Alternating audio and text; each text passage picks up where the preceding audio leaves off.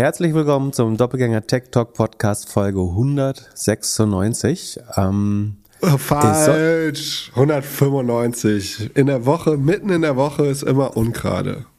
Ach so, pass auf, das liegt daran, dass ich die 95 und die 96 schon vorbereite, während du mir gerade gesagt hast, äh, dass du mal wieder überhaupt nicht vorbereitet bist, aber angeblich eine gute Erklärung. Bevor du, bevor du erklärst, was deine gute Ausrede ist, eigentlich sollte das heute eine Earnings-Folge sein und eigentlich wollten wir die ein bisschen früher machen und dann gab es heute aber so viel spannende Earnings, die um 10 noch rauskommen, nämlich unter anderem Affirm, Plug Power, Upstart und vielleicht Oscar Health, dass wir gesagt haben, wir machen es doch ein bisschen später. Da hattest du also extra viel Zeit. Ja. Und abgesehen davon wird das eh nicht der Höhepunkt. Äh, zwischenzeitlich dachte ich, dass Meta jetzt doch Leute entlässt, äh, wird der Höhepunkt oder wird das Top-Thema. Ähm, dann ist aber in der Kryptoszene äh, was äh, durchaus Spannendes passiert. Aber du erzählst mir, und, wussten, wir erwarten natürlich alle auf deine Metaverse-Erfahrung, aber du erzählst uns jetzt erstmal, warum du keine Zeit hattest, äh, dich heute vorzubereiten. Äh, naja, also äh, es gibt ja diesen schönen Spruch in der Kryptowelt, not your keys, not your coins. Und das habe ich heute erfahren. Also ich habe jetzt hier noch so in, meiner, in meinem äh, Wallet so ein paar Trades, da steht jetzt noch, requested. Also keine Ahnung, ob ich da noch an mein Geld komme. Hast du dein Geld bei FTX gehabt? Ich habe so zwei, drei Shitcoins auf FTX gehabt äh, und äh, habe mir gedacht, oh, äh, also ich wollte die immer schon mal da wegnehmen, äh, aber und habe diesen Account auch tatsächlich vor einem Jahr oder so gemacht, nur um, äh, ich glaube, Sand zu kaufen und diesen Mobile Coin. Und Aha. habe das aber dann nie auf irgendwie ein, ein, äh, ein Offline-Device oder so gezogen habe das generell nie gemacht und jetzt habe ich, während du dich vorbereitet hast, habe ich einfach von allen Exchanges versucht, dein Geld zu retten. Irgendwo mal war, äh, alles jetzt auf äh, einen decentralized oder auf einen, einen eigenen Key gezogen. Oh, dann hast du ausgiebige Erfahrung mit Two-Factor Authentication. Ich hoffe, du musst, hast in der Zwischenzeit dein Handy nicht gewechselt oder sowas. Nee, nee, das alles, macht alles keinen Spaß. nee, nee, das habe ich alles, das habe ich alles gemacht, aber es ist schon so, also es dauert auch, also es ist ein Kreditkarten-Payment oder so, oder Apple Pay im Restaurant, wenn, wenn das Terminal funktioniert, geht schon schneller. Aber ja, hier bei FTX äh, habe ich jetzt auf jeden Fall so zwei Sachen äh, hier, um meinen um meinen Sand und mein Mopi rauszubekommen. Äh, da bin ich gespannt gespannt, ob das noch klappt. Das kannst du mir nachher nochmal erzählen. Aber ja, ich, ich habe gedacht, ich spiele heute einfach ein bisschen Tischtennis, ein bisschen Golf im Metaverse und das war's. Äh, be be bevor du vom Metaverse erzählst, äh, wir müssen noch eine Richtigstellung machen. Und zwar, bevor ich es vergesse, habe ich in der letzten Folge, als wir über Robin Hood geredet haben, behauptet, dass der MSCI World nur 4% verloren hätte dieses Jahr. Das ist insofern richtig, dass Hätte man am 1. Januar äh, als deutscher Staatsbürger äh, den gekauft in Euro, dann wäre das richtig, durch die, ähm, dadurch, dass man ähm, sich der Dollarkurs verbessert hat. Tatsächlich ist es aber so, dass der in, in Euro, äh, nee, Entschuldigung, in Dollar tatsächlich 22 Prozent unter Wasser ist. Das heißt, der durchschnittliche Robinhood Nutzer hat also die Aussage, dass der deutlich mehr, nämlich mehr als das Doppelte verliert.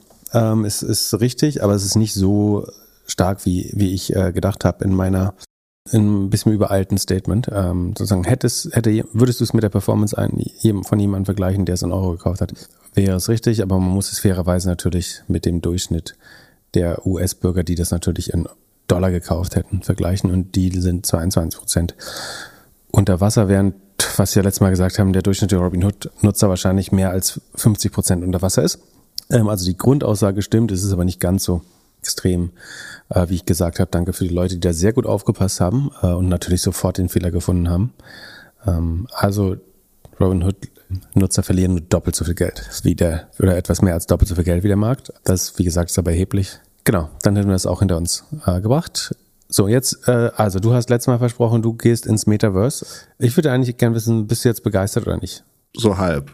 Dann erzähl mal, also, was war. Erstmal ganz wichtig, ich habe meinen Titel geändert. Ich bin jetzt Chief Metaverse Officer. Das, äh, was mich überrascht hat auf LinkedIn, ähm, also äh, ein Jobtitel ist immer noch der beste Weg, um irgendwie ein paar Likes auf LinkedIn zu bekommen. Allerdings, voreingestellt ist Metaverse Officer noch nicht. Also es ist noch nicht der große neue Job. Es ist noch nicht der Digitalisierungs- oder Sustainable Officer. Und machen wollte ich das hauptsächlich wegen Jan aus dem Off, weil der uns ein Video geschickt hat, dass das irgendwie der neueste Party-Gag in Berlin jetzt ist, ähm, da im Metaverse irgendwas zu, zu machen. Und habe dann im Podcast darauf, äh, also gefragt, ob ob ich diese neueste Quest austesten könnte von Meta. Habe bei Meta auch so ein paar Leute gefragt, einfach blind auf LinkedIn angeschrieben. Und es ist gar nicht so einfach, weil das Ding gibt es in Deutschland gar nicht. Also du kannst es in Frankreich, in England und so weiter kaufen, aber in Deutschland nicht. Warum ist das? Das äh, Bundeskartellamt findet das nicht so cool, dass man unbedingt einen Facebook-Account oder einen Meta-Account braucht, um, um die Brille zu nutzen. Und deswegen ist das gerade noch in Diskussion. Man kann wohl, habe ich munkeln hören, aber irgendwie im Ausland dann doch das Ding kaufen und sich nach Deutschland schicken. Und ich habe es heute probiert. Ähm, vielen Dank an Julian äh, und vor allem Simon, der so ein Ding besitzt. Ähm, als Dank vielleicht die beiden Profile mal äh, hier in äh, unsere Show Notes.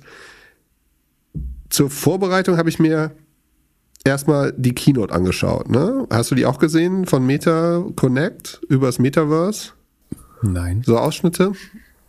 Also Marc äh, erzählt dort, wie super das Metaverse ist, dass wir alle besser connecten können, besser zusammenarbeiten.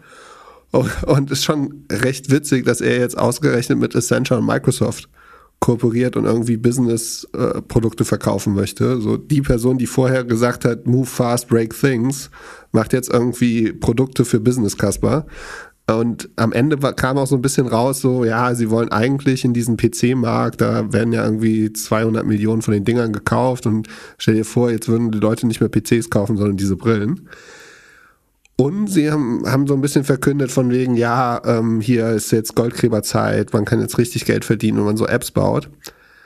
Und am Anfang der Präsentation hatte er mich auch so ein bisschen. Da habe ich so gedacht, ja, eigentlich jetzt so zum Beispiel ein OKR-Workshop mit so 20 Teilnehmern im Metaverse ist vielleicht ganz cool. Kann man so zusammen am Whiteboard schreiben und so. Oder wir machen eine Doppelgänger. Was, was, was genau ist der Vorteil davon? Na, du kannst halt interagieren, du siehst irgendwie Körpersprache, du kannst im Raum, alle können im Raum irgendwie Sachen zusammen an die Wand malen und so. Ist schon wahrscheinlich. Du kannst halt in den Raum gehen dazu. Ja, ja, genau. Also ist vielleicht ein bisschen interaktiver als im Zoom. Aber ich kann auch in den Raum gehen mit den Leuten. Genau. Also in echten Raum. Genau, aber mal angenommen, du bist irgendwie, äh, sitzt nicht in dem, in dem gleichen Büro oder in der gleichen Stadt oder so, könnte, könnte schon interessant sein. Habe ich mal kurz gedacht. Und dann, so in der, weiter in der Präsentation, äh, war so der Punkt, wo ich dachte, wieso, wieso präsentiert ihr das überhaupt als Person und nicht direkt als Avatar? Und dann hat er geswitcht als Avatar und auf einmal war meine Konzentration komplett weg. Also dann habe ich ihn halt nicht mehr als Mensch wahrgenommen, sondern halt als Comicfigur und war dann ungefähr so aufmerksam, wie wenn du irgendwie am Ende deiner Earnings bist und ich eigentlich nur aus dem Raum raus möchte und die Konzentration weg ist. Also für mich funktioniert, und da gibt es bestimmt Studien schon, die vielleicht das gleiche oder das Gegenteil belegen, aber für mich war der, der Ich höre einer Person zu, war eine ganz andere, also hat sich für mich ganz anders angefühlt mit der Person, wie sie aussieht und dann dieser Figur. Und die sieht ja tatsächlich so aus, als äh, ob sie noch nicht fertig wäre. Also äh, man könnte ja fast sagen, warum geht man mit so einem frühen Produkt schon so raus? Also ohne Beine, okay, das ist eine Sache, das haben ja alle irgendwie scheinbar.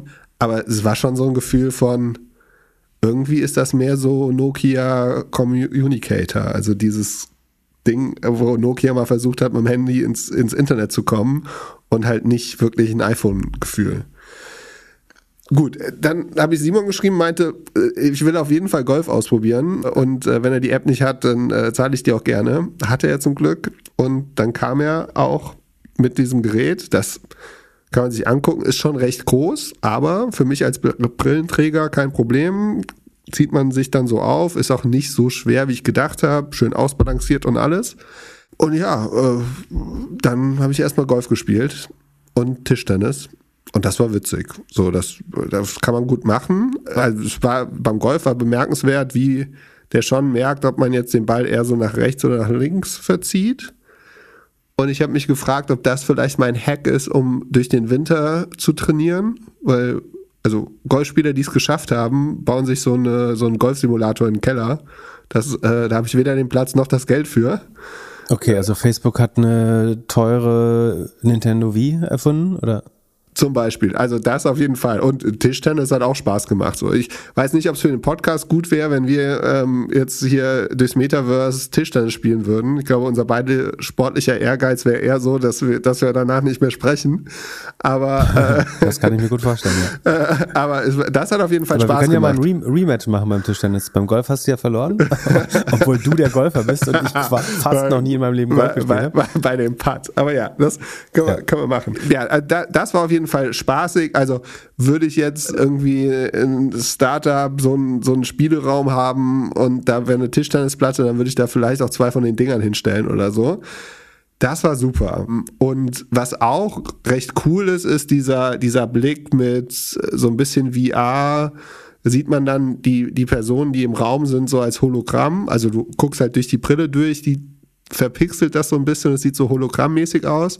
Und eigentlich wäre das der Look, den ich erwartet hätte, wenn man so einen Call mit vielleicht fünf Leuten oder so macht. In der Präsentation von Facebook wird auch gezeigt, dass sie irgendwie jetzt versuchen, das menschlicher zu machen, aber das muss irgendwie so viel gerechnet werden oder ist alles so schwierig. Und dann bin ich ins tatsächliche Metaverse gegangen. Horizon Worlds. Erst war ich in dem privaten Raum von, von Simon, also seiner Wohnung. Jeder hat irgendwie eine Wohnung dort. Oh, da wurde mir schon so ein bisschen schlecht, dann irgendwie hier so schnell nach vorne, schnell nach hinten, links, rechts und so. Und dann äh, bin ich in die öffentlichen Räume. Da gibt es so öffentliche Räume, da sind bis zu 30 Leute können da pro Raum irgendwie drin sein. Und das ist freaky. Also das ist wirklich, das war, wir, wir, das war so um 11.30 Uhr hier. In Deutschland ist natürlich nichts los, weil keiner so ein Ding hat. Aber da waren halt Kinder. Das war halt wie, wenn du auf den Spielplatz gehst oder äh, ja, Schulhof, eher gesagt. Ähm, also es scheinen Leute ihren Kindern diese Brillen aufzusetzen, anstatt Fernsehen zu gucken und die sind dann in diesen Räumen. Und dann wird irgendwie, also da, das war wirklich, da, das, da, Vielleicht das war, verkleiden sich ja auch äh, Typen als Kinder, damit sie Sex haben im Metaverse oder so. Äh, da, das ist der sicherste Weg wahrscheinlich. Es war, Ach, äh, Gibt es den Mindestabstand? Ach, das ist Mindestabstand, ne? Du darfst. Äh, ja, du kannst so, du kannst so Fistbumps geben und so, aber als, ich, als ich da war. Überall hin oder nur Faust an Faust? Äh, wahrscheinlich äh, Kann ich dir jetzt eine. Fistbump ins Gesicht geben zum Beispiel? Ja, das, äh, also mich hat noch keiner geschlagen, aber da, also da war ich drin und ich wollte sofort raus. Weißt du, wie, wie wenn du irgendwo, wenn du in irgendeine Location gehst und denkst so, ey, hier bin ich falsch, äh, hier will Jede ich. Party, jede Party, jedes Event. genau. Mein Learning aus der ganzen Nummer war eigentlich witzig zum Tischtennis und Golfspielen und so. Und wenn Apple so eine Brille rausbringt, kaufe ich sie wahrscheinlich. Aber äh, irgendwie diese, diese öffentlichen Räume, auf keinen Fall. Also, Okay. da, da, Okay, da verstehe ich überhaupt nicht, wo die Musik ist. Also, da, keine Ahnung, da kannst du mich also nicht hinzwingen. Das ist, äh, gibt's einfach nicht. Connecting People. Aber du kannst dir vorstellen, vier Stunden Workshop im Metaverse zu machen. Nee, auch Und da nicht. ans Weiß Whi- Whiteboard zu pinseln. Ja, die Batterie hält ja nur anderthalb Stunden. Du kann, also was ich mir schon vorstellen kann, ist zwei Stunden Golf zu spielen. Oder eine Stunde Tischtennis. Das geht. Geht's beim Golf? Ich meine, den einzigen Vorteil, den Golfen wirklich hat, ist, dass man dabei in der frischen Luft ist. Und Ja. den noch wegzunehmen, dann bleibt halt echt nichts übrig, Nee, was ich- irgendwie sinnvoll ist. Da gebe ich dir recht. Allerdings, äh, im Winter trainiert man, um im Sommer zu gewinnen. Und äh, wenn ich im Winter damit trainieren kann, Ich dachte, da fliegt man nach. Lanzarote oder so. Oder Ja. Dubai auf dem Golfplatz. Ja, genau, genau. Da, da, das können ja die, die die Kohle haben und die Zeit, können das machen. Aber äh, wenn ich da mit der, mit der Brille irgendwie ein bisschen zwischendurch zocken kann, das würde ich schon machen. Aber es ist halt ein Spielzeug. Es ist halt eine Wii oder eine Xbox oder was auch immer. Und nicht, also äh, es wäre auf jeden Fall, äh, also ich würde auf keinen Fall mit dir jetzt hier im Metaverse telefonieren wollen. Und ich ja, kann mir auch nicht vorstellen, dass dass irgendwie tausende von Leuten bei Essentia das cool finden, damit zu arbeiten. Da hat der äh, Typ, der das äh, da mitmacht, gesagt, dass sie das Onboarding damit machen. Die schicken jedem Kandidaten, nicht Kandidaten, sondern also den angenommenen Kandidaten, das in der Box zu und für die Onboarding-Woche kannst du das dann quasi angeblich wählen, trotzdem vieles normale Telefon oder ein PC stattdessen. Aber du kannst theoretisch das Onboarding äh, damit machen. Ist halt die Frage, ob die es auch sinnvoll einsetzen überhaupt. Bin mir nicht so sicher. Es wird ja verglichen mit dem iPhone damals. Das ist ja, also das erste iPhone ist ja wesentlich langsamer und schlechter und alles als diese, als das, was wir jetzt haben, so, oder die Telefone, die wir jetzt haben. Aber beim ersten iPhone gab es wenigstens so einen Magiemoment. Also, wenn man das in der Hand hatte oder wenn das Freunde hatten und das gezeigt haben, hat man schon so gedacht, so, okay, so kann in etwa die Zukunft aussehen. Das hatte ich da jetzt überhaupt nicht. Da war eher so, okay, also äh, da, also ich hätte mich jetzt eher man sagt ja immer, man soll mal ein Produkt rausgeben, für das man sich eigentlich schämt. Und da bin ich auch voll dabei. So, egal, egal was ich rausbringe. Das muss, muss Meta bei jedem Produkt bisher gemacht haben. Also außer denen, die sie nicht selber gebaut haben. Aber. Ja, aber das ist auf, ja. bei dem auf jeden Fall so, da, da, das hätte ich nicht rausgebracht. Also ganz ehrlich. Auf jeden Fall nicht diese, nicht dieses Horizon-Ding. Ja. Ich glaube, ich, ich finde es auch äh, durchaus bedenklich, wie viele Firmen versuchen, da auf den Trend mit aufzuspringen. Also, was das iPhone ja auch gezeigt hat, es gibt eigentlich keinen First Mover Advantage, oder? Also, welche App, die du heute noch auf dem Handy hast, ist da, weil sie eine der ersten war, die irgendwie WAP oder mobiles Internet oder das iPhone quasi sofort belegt haben. Ich glaube, es hat überhaupt keinen Wert, da besonders früh dabei zu sein. Im Gegenteil, machst du wahrscheinlich lächerlich, hast unheimlich hohe Kosten und irgendwann findet doch jemand anders raus, wie es eigentlich geht. Ja, oder Apple aber kopiert es, dich einfach. Ja, aber ich meine, es verdienen viele Leute natürlich ihr Geld damit. Äh, es ist so ein bisschen wie Voice Search damals. Da dachte man, also Voice Computing, dachte man auch, das wird der Durchbruch. Und es gab äh, Consultants und Agenturen und was weiß ich. Und ja, bin gespannt. Äh, was daraus weiter wird. Ähm, aber wo wir gerade bei Meta sind, ähm, es ist jetzt dann doch so gekommen, dass die ähm, Gerüchteküche vermeldet, dass Meta äh, doch entscheidende Layoffs äh, planen soll ähm, im Laufe der Woche. Also wahrscheinlich morgen, übermorgen, weiß man nicht. Ähm, da ist jetzt die große Frage. Also ich glaube, das kann, das kann zwei Dinge heißen. Nummer eins, irgendwie, sie haben zugehört, sie verstehen, was der Markt will, sie haben irgendwie ihre Meinung geändert. Wir achten jetzt doch, wir managen die Firma doch auf Cashflow und wir ähm, versuchen mehr Einzahlungsüberschüsse freizusetzen, indem wir die, die Kosten reduzieren. Äh, dazu müsste man, also das, das Ding ist ja, dadurch, dass sie allein im letzten Jahr 20.000 Leute geheiert haben, würde es nicht reichen, wenn du 5.000 Leute rausschmeißt oder so. Also wenn es halbwegs ernsthaft ist, müssten sie eigentlich mindestens eine fünfstellige Anzahl. Und ich glaube, alles, was nicht über 12, 15.000 ist, ist eigentlich zu zaghaft freisetzen. Dann könnte man sagen, okay, äh, sie haben irgendwie bei, bei Altimeter dem äh, Investor zugehört und auch sonst verstanden, was der Markt ihnen gerade versucht zu sagen, indem sie die Aktie hart kellern. Also die Aktie hat natürlich positiv reagiert, weil der Markt, ähm, wenn Leute gehen müssen und ihren Job verlieren, ist das in der Regel gut für Aktienkurse. Ich glaube, eine zweite Erklärung könnte auch einfach sein, dass sie 100% auf der gleichen Strategie bleiben, aber dass sie einfach gemerkt haben, dass der Werbemarkt im Q4 so schwach ist, also das Q4 wird einigermaßen gut laufen äh, für, für Meta, weil es einfach ein Weihnachtsquartal ist, wo die Kosten sich nicht so stark verändern, aber der Umsatz ähm, deutlich höher liegt.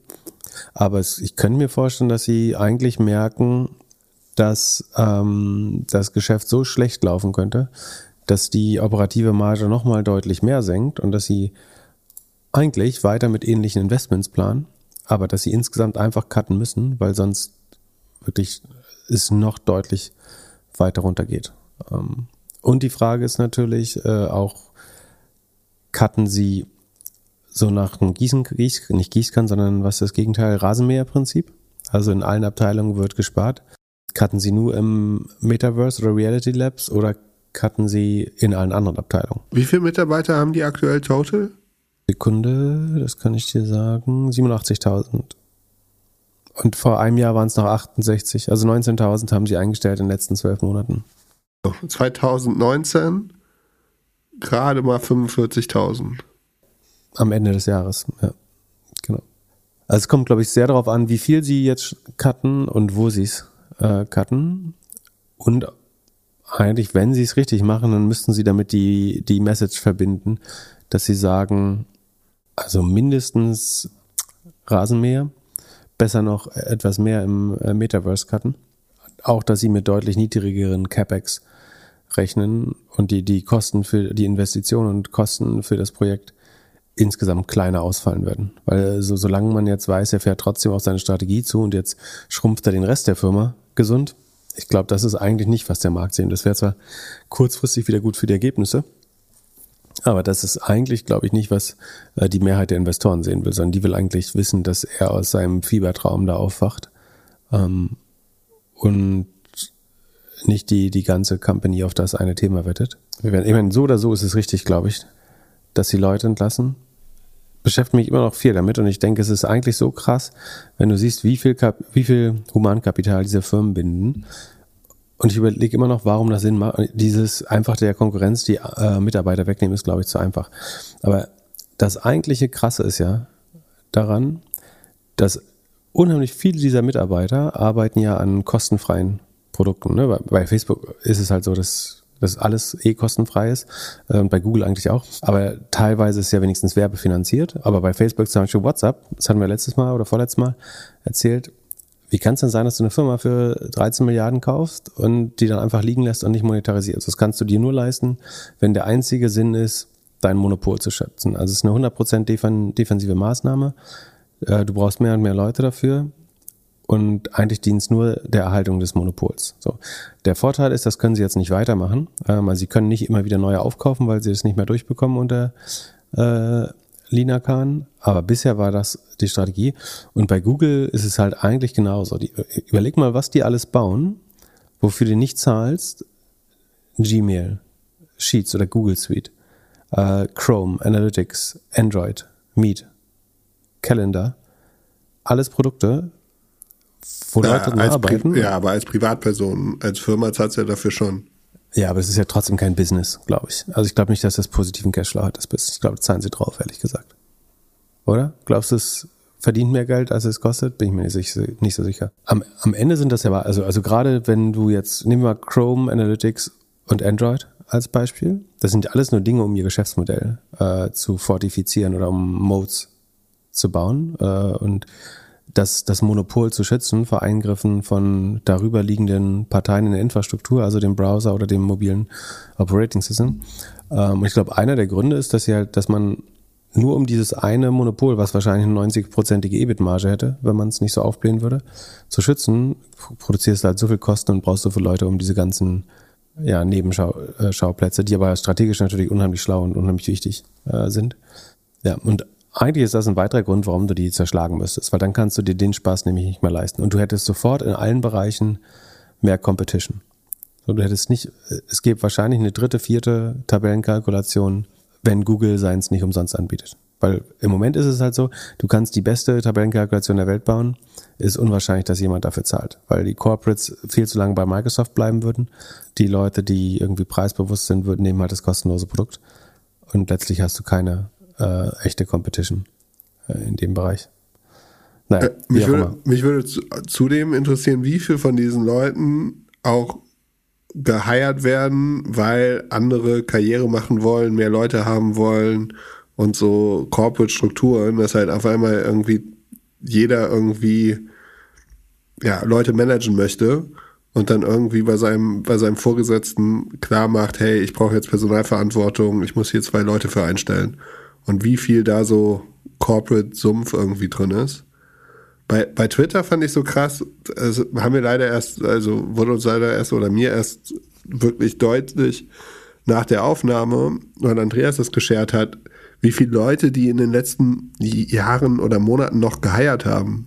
Also wieso haben sich auch verdoppelt? Ja. Äh, äh, wieso verdoppelst du deine Mannschaft, ohne dass der Endnutzer irgendwas davon mitbringt, äh, also mitbekommt? So irgendwas, also äh, stimmt ja irgendwas nicht. So, ein Bäcker stellt ja auch nicht mehr Leute ein, äh, wenn er weiterhin genauso viel Brötchen verkauft. Und ja, ich bin gespannt, ja. wie das jetzt ist. Ich meine, Meta hat natürlich, ich weiß nicht, in Hamburg sitzen, gibt es auf jeden Fall ein Büro, in Berlin bestimmt auch. Mal schauen, äh, wie, wie, ob hier auch jetzt heute, morgen, übermorgen Leute irgendwie dann nicht mehr ins Büro müssen. Das ja, wird wahrscheinlich irgendwie jetzt peu à peu bei allen großen Firmen passieren. Nicht nur bei Meta. Ja, wie gesagt, äh, das haben wir letztes Mal gesagt, dass es höchstwahrscheinlich ähm, weitergeht und wir da maximal, also ich glaube bei ungefähr einem Drittel der, äh, in, der gesamten Entlassung, die wir noch sehen werden, sind, wo eventuell auch äh, Leute gehen müssen, ist, du hattest von angesprochen, also es kam heute so ein bisschen zum Showdown, oder nicht, ja, also wenn ihr es hört, gestern, also am Dienstag, zum ähm, Showdown der beiden Krypto-Giganten. Und zwar sind äh, die Protagonisten, das, das hast du mal mitbekommen, ähm, hoffe ich. Zwei der letzten äh, Finance Forward Hauptcharakteren. Oder? War nicht Stimmt, beide, beide. Oh, beide auf Finance, also einer war persönlich da und der andere war irgendwie zugeschaltet. Genau. Also die zwei großen Kryptobörsen der Welt sind äh, eben nicht Coinbase, sondern die Nummer eins ist Binance und die Nummer zwei äh, FTX. Der Binance wurde von einem chinesischstämmigen äh, in Shanghai gegründet, der, der live auf der äh, Finance Forward und OMR war. Abgekürzt CZ. Ich will jetzt nicht den chinesischen Namen falsch aussprechen, deswegen bleiben wir mal bei CZ. Ja. Ähm, Twitter-Handle ist cz-binance. Da waren alle so nervös, weil der so unglaublich reich ist. Genau, der war damals 65 Millionen, Milliarden schwer, glaube ich, wenn ich mich recht erinnere. Es dürfte jetzt ein bisschen weniger sein. Also wahrscheinlich so rund ein Drittel.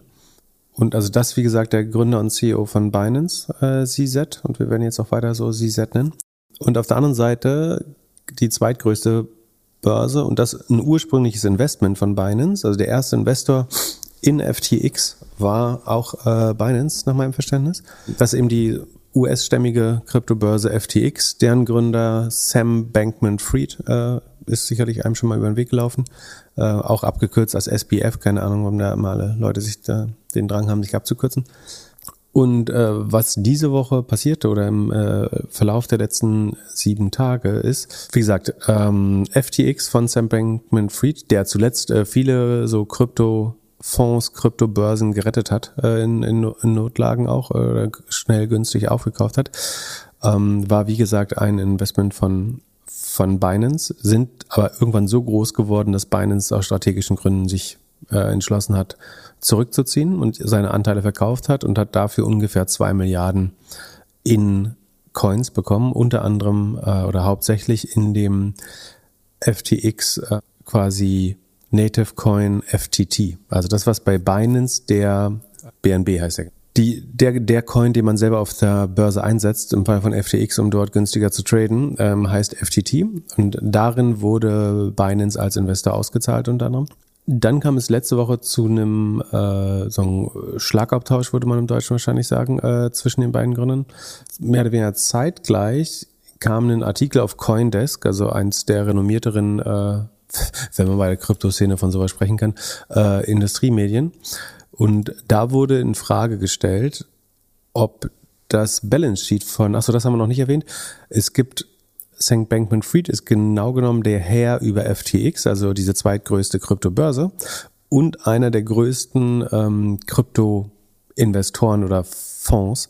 Äh, und das Alameda Research heißen die. Ähm, das ist wahrscheinlich der größte Krypto oder einer der größten Krypto-Trader.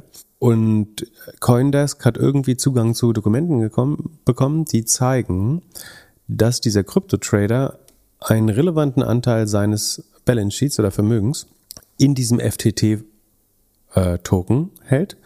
Also dass letztlich die Grenzen zwischen FTX als Plattform und Alameda äh, Research als Crypto Trader, ähm, beide im Sitz von Sam Bankman-Fried, so ein bisschen verschwimmen. Gleichzeitig ist sagen so das Balance Sheet von so einem Trader fast so ein bisschen wie von einer Bank. Äh, also am Ende gibt es irgendwo eine Nettoposition, die das Eigenkapital ist. Also wenn man von den äh, Forderungen die Verpflichtungen äh, abzieht, dann müsste sich so eine Netto-Eigenkapitalposition ergeben.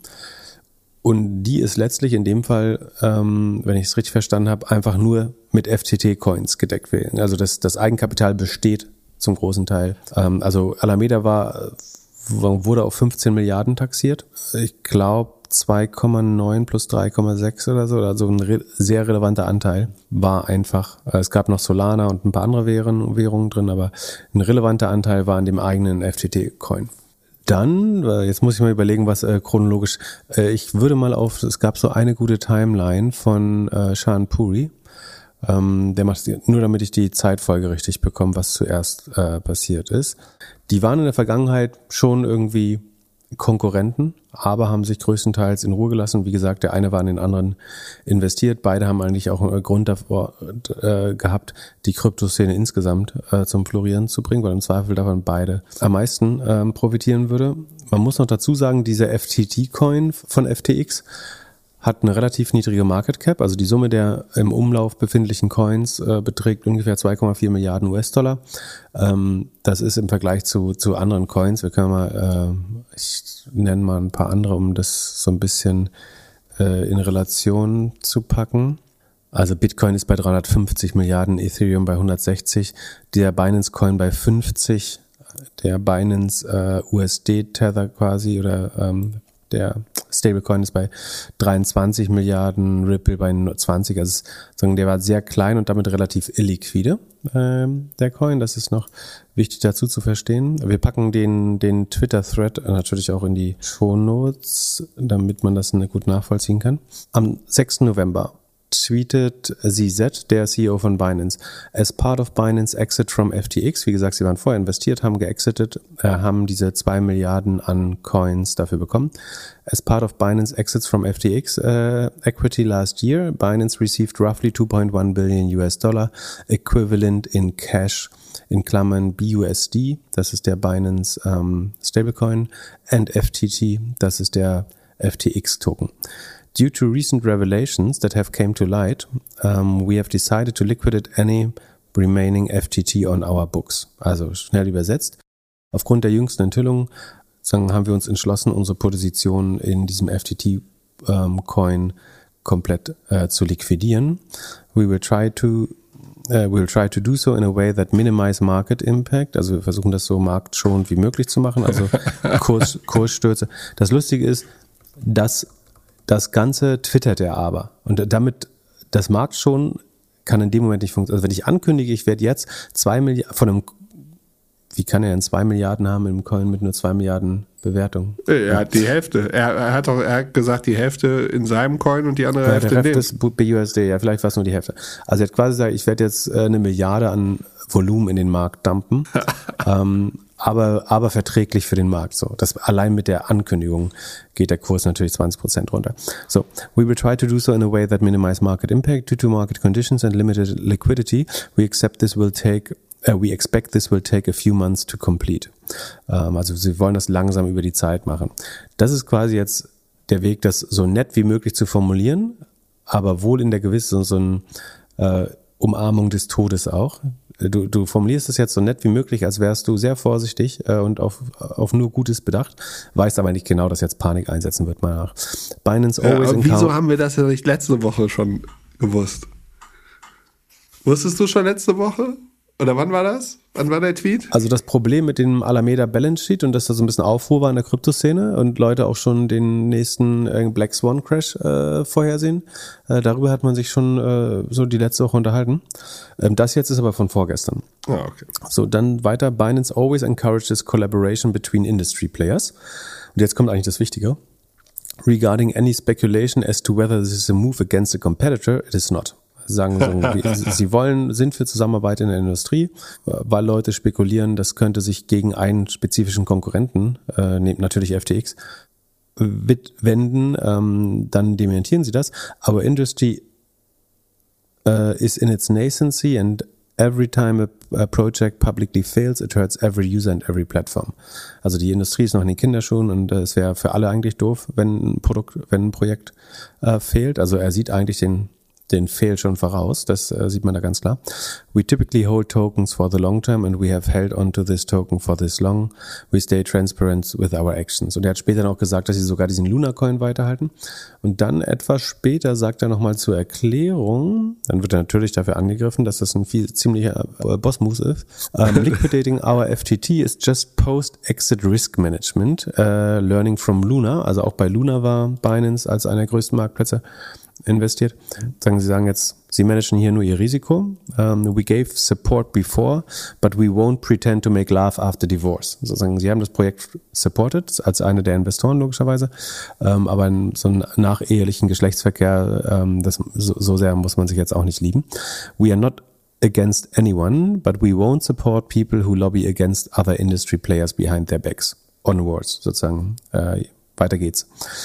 Also da drin steckt natürlich die Anschuldigung, dass er glaubt, dass ähm, Sam Bankman-Fried offensichtlich mit US-Regulierungsbehörden äh, gesprochen hat. Und ich nehme mal, ich würde jetzt unterstellen, also wie könnte Binance davon advers betroffen sein? Also dass man irgendwie versucht, den US-Markt zu regulieren oder vielleicht sogar weltweit den Markt zu regulieren ähm, oder der in der westlichen Welt, um eine Regulierung zu schaffen, die vielleicht für Coinbase und FTX besonders freundlich ist und für Binance ähm, aber besonders unfreundlich. Also dass man zum Beispiel sagt, man lässt nur Player aus demokratischen Regimes zu oder irgendwie sowas könnte man überhaupt so.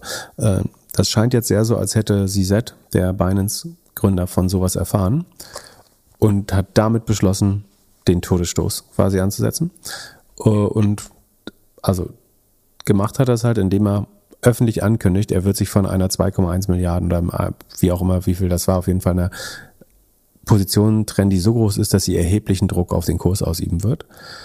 Und was natürlich passiert ist, ähm, zweierlei. Also einerseits, sagen wir, verkürzt sich das Balance Sheet von Alameda dadurch, dadurch, dass diese großen Positionen, ähm, also ihr, ihr Net, Netto-Eigenkapital, ähm, zusammengeschrumpft wird, wenn der, also der FTT-Coin ist danach 20 Prozent inzwischen über 70 Prozent äh, eingecrashed. Ähm, ja, hier steht 72 Prozent. Ja, genau. Also ist bald noch ein Viertel übrig. Ähm, das heißt, die, die, das Eigenkapital von Alameda schrumpft äh, beim Zugucken. Und so wie du äh, haben natürlich die letzten Tage schon ganz viele Nutzer versucht, hektisch ihr Geld von FTX äh, runterzuholen, beziehungsweise ihre Tokens und Coins. Ähm, dazu hat sich dann Sam, Bank, Sam äh, Bankman-Fried natürlich ähm, geäußert. Ähm, und zwar einen Tag nach dem 6. November, also gestern. Der sagt auf Twitter, a competitor is trying to go after us with false rumors. Uh, FTX is fine, assets are fine. Also er äh, sagt jetzt, ein, äh, ein, Konkurrent versucht mit falschen ähm, Gerüchten äh, uns zu schaden. Äh, es geht FTX gut und den Assets der Usern geht's gut. FTX has enough to cover all client holdings. Also es gibt genug Assets, um alle Kunden auszuzahlen. We don't invest client assets, also sie arbeiten nicht mit dem Geld der Kunden. We have been processing all withdrawals and will continue to be. Ähm, sie im Gegensatz zu Luna und Celsius werden sie weit, äh, äh zu Celsius vor allen Dingen, ähm, werden sie weiter die Kundenauszahlungen ähm, äh, abarbeiten. Er sagt, das liegt hauptsächlich an äh, Regulierung, dass es ein bisschen länger dauert. It's heavily regulated, even when that slows, slows us down. We have GAAP audits with um, over one billion of excess cash. Also er sagt, das Eigenkapital nach GAP, die, die Cash und Cash-Äquivalente haben über eine Milliarde betragen beim letzten Audit. We have a long history of safeguarding client assets and that remains true today. I'd love it, CZ, if we could work together for the ecosystem. Schließt er dann. Um, also er sagt, we have a long history of safeguarding client assets and that remains true today. Ein Tag später, nachdem er sagt, das Geld ist sicher, FTX ist, ist safe, Alameda geht's gut, wurde heute verkündet, ähm, dass er ein über, plant, ein Übernahmeangebot von Binance an FTX anzunehmen. Also vor ungefähr vier Stunden, also am, äh, um 5 Uhr, 6 Uhr nachmittags äh, europäischer Zeit hat CZ getwittert nochmal, this afternoon FTX asked us, uh, asked for our help. There's a significant liquidity crunch, also die Liquidität wird zusammengedrückt uh, und es bleibt nicht viel übrig. To protect users, die Sam Bank, laut Sam Bankman-Fried äh, angeblich sowieso sicher wären. Uh, to protect users, we signed a non-binding LOI, also Letter of Intent heißt das, eine Absichtserklärung, intending to fully acquire FTX.com and help cover the liquidity crunch. We, we will be conducting a full DD in the coming days. Also er sagt jetzt, ähm, sie strecken die helfende Hand äh, zu ihrem verprügelten äh, FTX aus. Also sie haben selber eigentlich sagen, FTX komplett in die Knie gezogen äh, und, und ruiniert über das Verkaufen des äh, Coins und die damit verbundenen ähm, ähm, Ketteneffekte. Und sagen sie jetzt, wir bieten uns als Retter an ähm, äh, und helfen, die, die, die User zu schützen. Ähm, was einerseits auch für Binance wichtig ist, damit, wenn jetzt wieder die Kunden von FTX Geld verlieren, wäre das extrem schlecht für die Kryptoszene. Das sieht man an den volatilen äh, Kursen von Bitcoin, Ether und so weiter heute. Ähm, Gleichzeitig ist es natürlich ein krasser eiskalter Move. Also sie haben quasi diese Schwäche, also ich weiß nicht, ob sie die, die Gerüchte über das schwache Balance Sheet von Alameda selber ge, gesät haben oder ob sie das nur zum Anlass genommen haben, aber sie haben so auf jeden Fall diese Opportunität erkannt, zu sagen, okay, FTX ist gerade schwach und das haben sie einfach brutal ausgenutzt, äh, weil sie verstanden haben, sie haben über die Holdings in der FTT äh, in deren Coin, ein Leverage, können das damit quasi äh, ruinieren. Äh, und dann haben sie zugegriffen und sich den Konkurrenten Nummer zwei wahrscheinlich jetzt für Kleingeld eingekauft. FTX war auch mit Venture Capital finanziert. Ähm, Sequoia Capital, OTPP, also der Ontario Teachers Pension. Das musst du auch erstmal erklären, ähm, den, den äh, Lehrern in Kanada, dass äh, bei so einer Krypto-Plattform äh, das Geld gelassen wurde, die jetzt nichts wert ist, aber die machen äh, viel oder nicht viel, aber ein gewisser Teil geht er halt in Venture und äh, das ist eben auch okay, wenn immer, immer was schief geht. Ja, und der Binance-Gründer ist ja auch halber Kanadier, von daher ist das ja vollkommen in Ordnung. Ist er? Angeblich schon. Ja, gegründet hat er in Shanghai, glaube ich. Was wollte ich noch sagen? Achso, schätz mal, was äh, FTX wert war, letzte Bewertung? 50 Milliarden. Na, 32 Milliarden. Ähm, die, die zwei lustigsten Memes übrigens, die ich bisher gefunden habe. Das eine ist äh, Binance Gründer CZ, wie er mit einem Waschbecken, also man hat dieses Elon Musk Bild mit dem Waschbecken äh, gefotoshoppt und quasi den, den Kopf von CZ äh, da rein gefotoshoppt und das Twitter-Symbol weggemacht und stattdessen Alameda Capital in die Lobby geschrieben. Äh, das, wie, das warst du nicht selbst? Nee, das war ich nicht selbst. Ah, da wäre ich stolz drauf, wenn ich das. Das hatte ich sofort gewatermarkt. Ge das war aber sehr lustig. Und jemand anderes hat was ausgegraben und zwar gab es einen lustigen Artikel, also es gibt unheimlich viele gute Memes, das Internet liefert natürlich sofort ab. Aber was anderes, was da los ist, es gab mal ein, ich glaube, Wall Street Journal, vielleicht Times, ich weiß nicht. Auf jeden Fall ist so ein Bild von Sam Bankman-Fried äh, und dann die Überschrift A 30-year-old crypto billionaire wants to give away his fortune. Ähm, das habe ich auch gesehen. Also da geht es eigentlich darum, dass er langfristig äh, sich verpflichtet hat, äh, sein Geld guten Zwecken zur Verfügung zu kommen. Und äh, da hat quasi jemand äh, daneben geschrieben, ja, yeah, he made it. Ähm, also sein, sein Vermögen ist er, äh, war höchstwahrscheinlich zu großen Teilen los. Also der war ja krass gehypt, ne? Das war so ein neben Shamat äh, und ein paar anderen Leuten äh, einer der neuen Kandidaten für der nächste Warren Buffett, äh, laut Wirtschaftspresse und so weiter und äh, super gehypt. Galt als Retter anderer Krypto-Projekte äh, mit, mit seinem Fonds und hat da kräftig eingesammelt. Aber jetzt ist er quasi selber zum ähm, Sanierungsfall geworden. Und also für die, die sich mit Krypto weniger beschäftigen, und da gehören wir eigentlich dazu, also äh, dazu.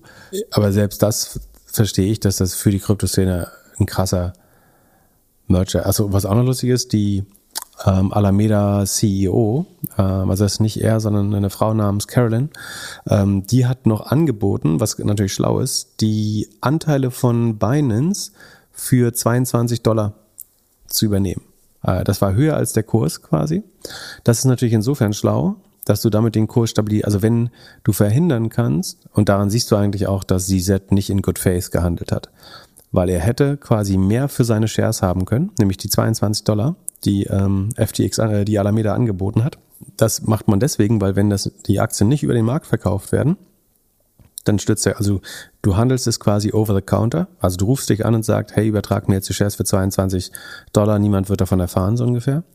Ähm, dann hast du trotzdem verbindlichen Deal, der läuft halt nur nicht über eine Börse und dadurch, dass er nicht man spricht, man sagt immer so in den Markt rein verkaufen. Gerade wenn Insider es machen, wird es eigentlich als äh, ungünstig angesehen. Aber CZ wollte in den Markt verkaufen und den Kurs drücken. Weil er hätte 22 Dollar nehmen können. Stattdessen hat er irgendwie 18, 19 Dollar genommen am Markt und den Kurs weiter geprügelt. Und sie, er ruiniert ja auch seine eigene Position in FTT damit. Also er wusste, dass er na, auch, dass er es erst angekündigt hat und dann verkauft hat. Er hätte ja ganz langsam und allmählich, wobei das würde man auf der Blockchain natürlich sehen, auch wer da verkauft. Das heißt, äh, das wäre eh public geworden. Vielleicht wäre es noch schlauer gewesen, äh, es einfach heimlich zu verkaufen und die, die Kryptoszene selber entdecken zu lassen.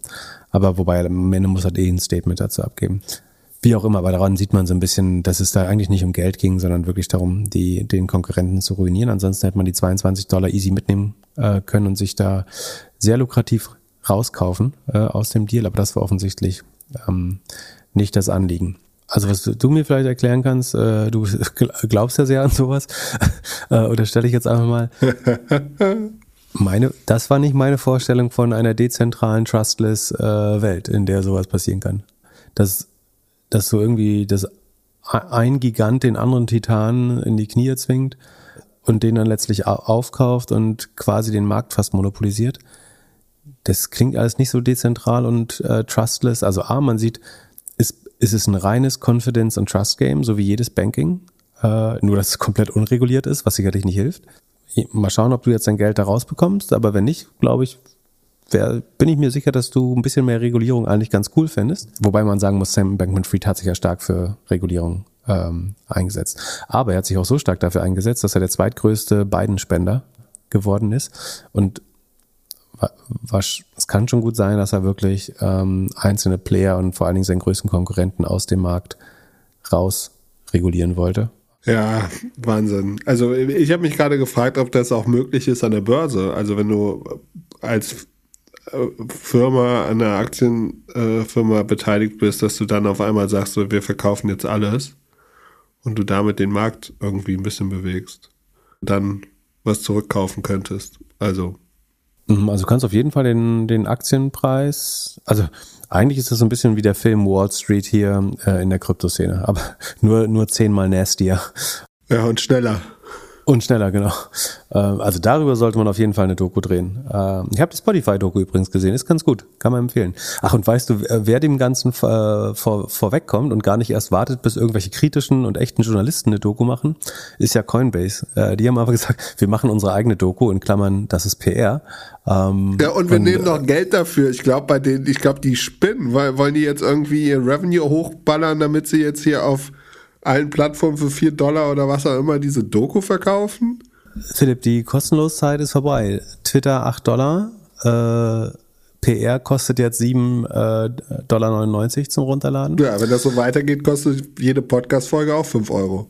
Nee, wir bleiben umsonst. By the way, das wird wahrscheinlich der einzige äh, Hack sein, den sich äh, David Sachs und die anderen jetzt noch überlegen werden dass sie mit ihrem Podcast hier All In jetzt exclusive machen. Der erste exclusive Podcast auf äh, Twitter. Glaub mit ihrem eigenen Podcast-Player und der kostet dann irgendwie 5 Dollar im Monat. Ich glaube, die sind auch nicht so happy mit ihrer Rolle. Also, wenn ich das richtig interpretiere, ich weiß nicht, ob dir das alles so gefällt, dass du den jetzt live beim Scheitern. Also bei einer Private Company passiert wahrscheinlich ziemlich genau das Gleiche. Auch da spinnen ein paar Freunde, Investoren und Berater mit rum und so. Und der, der CEO hat mal äh, eine manische Phase oder das Gegenteil, wie auch immer. Aber dass du das so public verfolgen kannst, äh, finden, finden glaube ich, die Leute auch alle langfristig nicht mehr so geil. Also du kannst ja im Moment beim Scheitern, das ist natürlich viel zu früh, um das Scheitern auszurufen, aber beim, beim Struggeln kannst du den ja sehr live zuschauen gerade. Und äh, ja, siehst du, bei Twitter müssen wir auch noch reden eigentlich. Wie kamen wir jetzt gerade drauf? Achso, kostenlose Zeit ist vorbei. Genau, aber äh, wer, wer die 8 Dollar hat und weiß, wie man mit dem VPN umgeht, äh, weil es nur aus den USA abrufbar ist, kann sich die Coinbase-Doku auch anschauen. Genau, so. Was gibt's bei Twitter Neues? Äh, zum Glück nicht so viel man merkt mehr und mehr, wie gesagt, dass wenn, wenn Elon Musk äh, Gouverneur, äh, auch den Spruch habe ich natürlich geklaut, aber äh, wenn Elon Musk Gouverneur vom Mars wird, hätte ich da auf jeden Fall keinen Bock äh, zu leben. also ich glaube, wenn du da nicht ordentlich arbeitest oder so, kriegst du am zweiten Tag keinen Sauerstoff mehr oder so. Also wir haben ja letztes Mal gesagt, dass er die Hälfte der Belegschaft äh, ähm, gefeuert hat. Das kann man insofern, oder das hat er insofern revidiert, dass ihm am nächsten Tag aufgefallen ist, dass ein paar wichtige Leute äh, nicht mehr zur Arbeit gekommen sind, äh, also weil er sie gefeuert hat. Dann hat man äh, sich natürlich reumütig gegeben und gesagt, ey, das war, also hat die wichtigsten Leute, die, die gefehlt haben, ähm, also die entweder essentielles Wissen hatten oder an wirklich wichtigen Projekten, an denen man eigentlich weiterarbeiten wollte, gearbeitet haben, hat man angerufen und gesagt, hey, lass uns einfach nicht drüber reden, war alles nicht so gemeint du kommst zurück, wir sagen nichts, du sagst nichts. Ähm, darauf scheinen nicht alle eingegangen zu sein. Es gibt natürlich ein paar, also insbesondere die, die äh, Working Visas hatten, also den Job eigentlich brauchten, um sich in Amerika aufzuhalten, äh, aufhalten zu dürfen. Ansonsten sollen äh, die meisten sonst nicht so lustig gefunden haben. Also das ist schon sehr erratisches ähm, Handeln, äh, was da gar nicht gibt. Du hattest mir geschickt irgendwie die TweetDeck-Story. Also, ja, das ist für mich der absolute Hammer. Jason twittert, ja, hier TweetDeck ist sehr, sehr wichtig, auf der Priority List ganz, ganz oben. Und das retweetet eine Frau, die sagt, ja, nur um sicherzustellen, ihr habt auch die ganzen Leute von TweetDeck gefeuert. Also das gesamte Team, ja. also die meisten Leute. Ja, ich würde am liebsten gerne Videoaufnahmen sehen, wie die drei oder wer auch immer da durch dieses Office marschiert und dann überlegt, was gemacht wird und so. Und es ist ja das ist auf jeden Fall auch eine Doku wert oder einen ganzen Film. Das wäre auch eine geile Doku. Genau, aber ansonsten, äh, TweetDeck finde ich tatsächlich, TweetDeck wäre am ehesten das Produkt, für das ich sofort 250 Dollar im Jahr zahlen würde übrigens. Ähm, ich glaube, dass Heavy-Nutzer eigentlich nur TweetDeck nutzen oder überwiegend. Ähm, ich glaube, das wäre relativ einfach zu monetarisieren, ähm, tatsächlich. Ansonsten äh, hat Twitter, äh, hat Elon, äh, also er managt die Firma so hauptsächlich entlang seiner eigenen äh, Probleme, glaubt man. Also es gab dann Probleme mit, äh, also er wurde mehr und mehr, wie sagt man das, impersonated, nachgemacht, imitiert imitiert und kopiert von Nutzern. Also seine Profilbild und Name wurde geklaut. Wer aufmerksam ist, sieht am Handle, also am Twitter-Nutzernamen natürlich weiter, dass es sich nicht um den echten handelt, aber es haben Leute sich quasi als Elon Musk ausgegeben. Äh, unter anderem hat jemand äh, mit dem Namen H3H3 Productions getwittert, also als wäre er Elon Musk. Um, even though Jeffrey Epstein committed horrible crimes, I do, I still do miss him on nights like this uh, for his warmth and camaraderie. Uh, rest in peace, old friend. Um, das fand, ähm, also da hat er hinterher gesagt, weil, also dieser H3H3 ähm, sagt weiter, let it be known it says parody account in my uh, info, weil Elon Musk vorher gesagt hat, dass diese Impersonation, ähm, das ähm, Imitieren von Menschen verfolgt wird, sofern nicht vollkommen klar aus dem Account hervorgeht, dass es sich um einen Parodie-Account oder Satire-Account äh, handelt.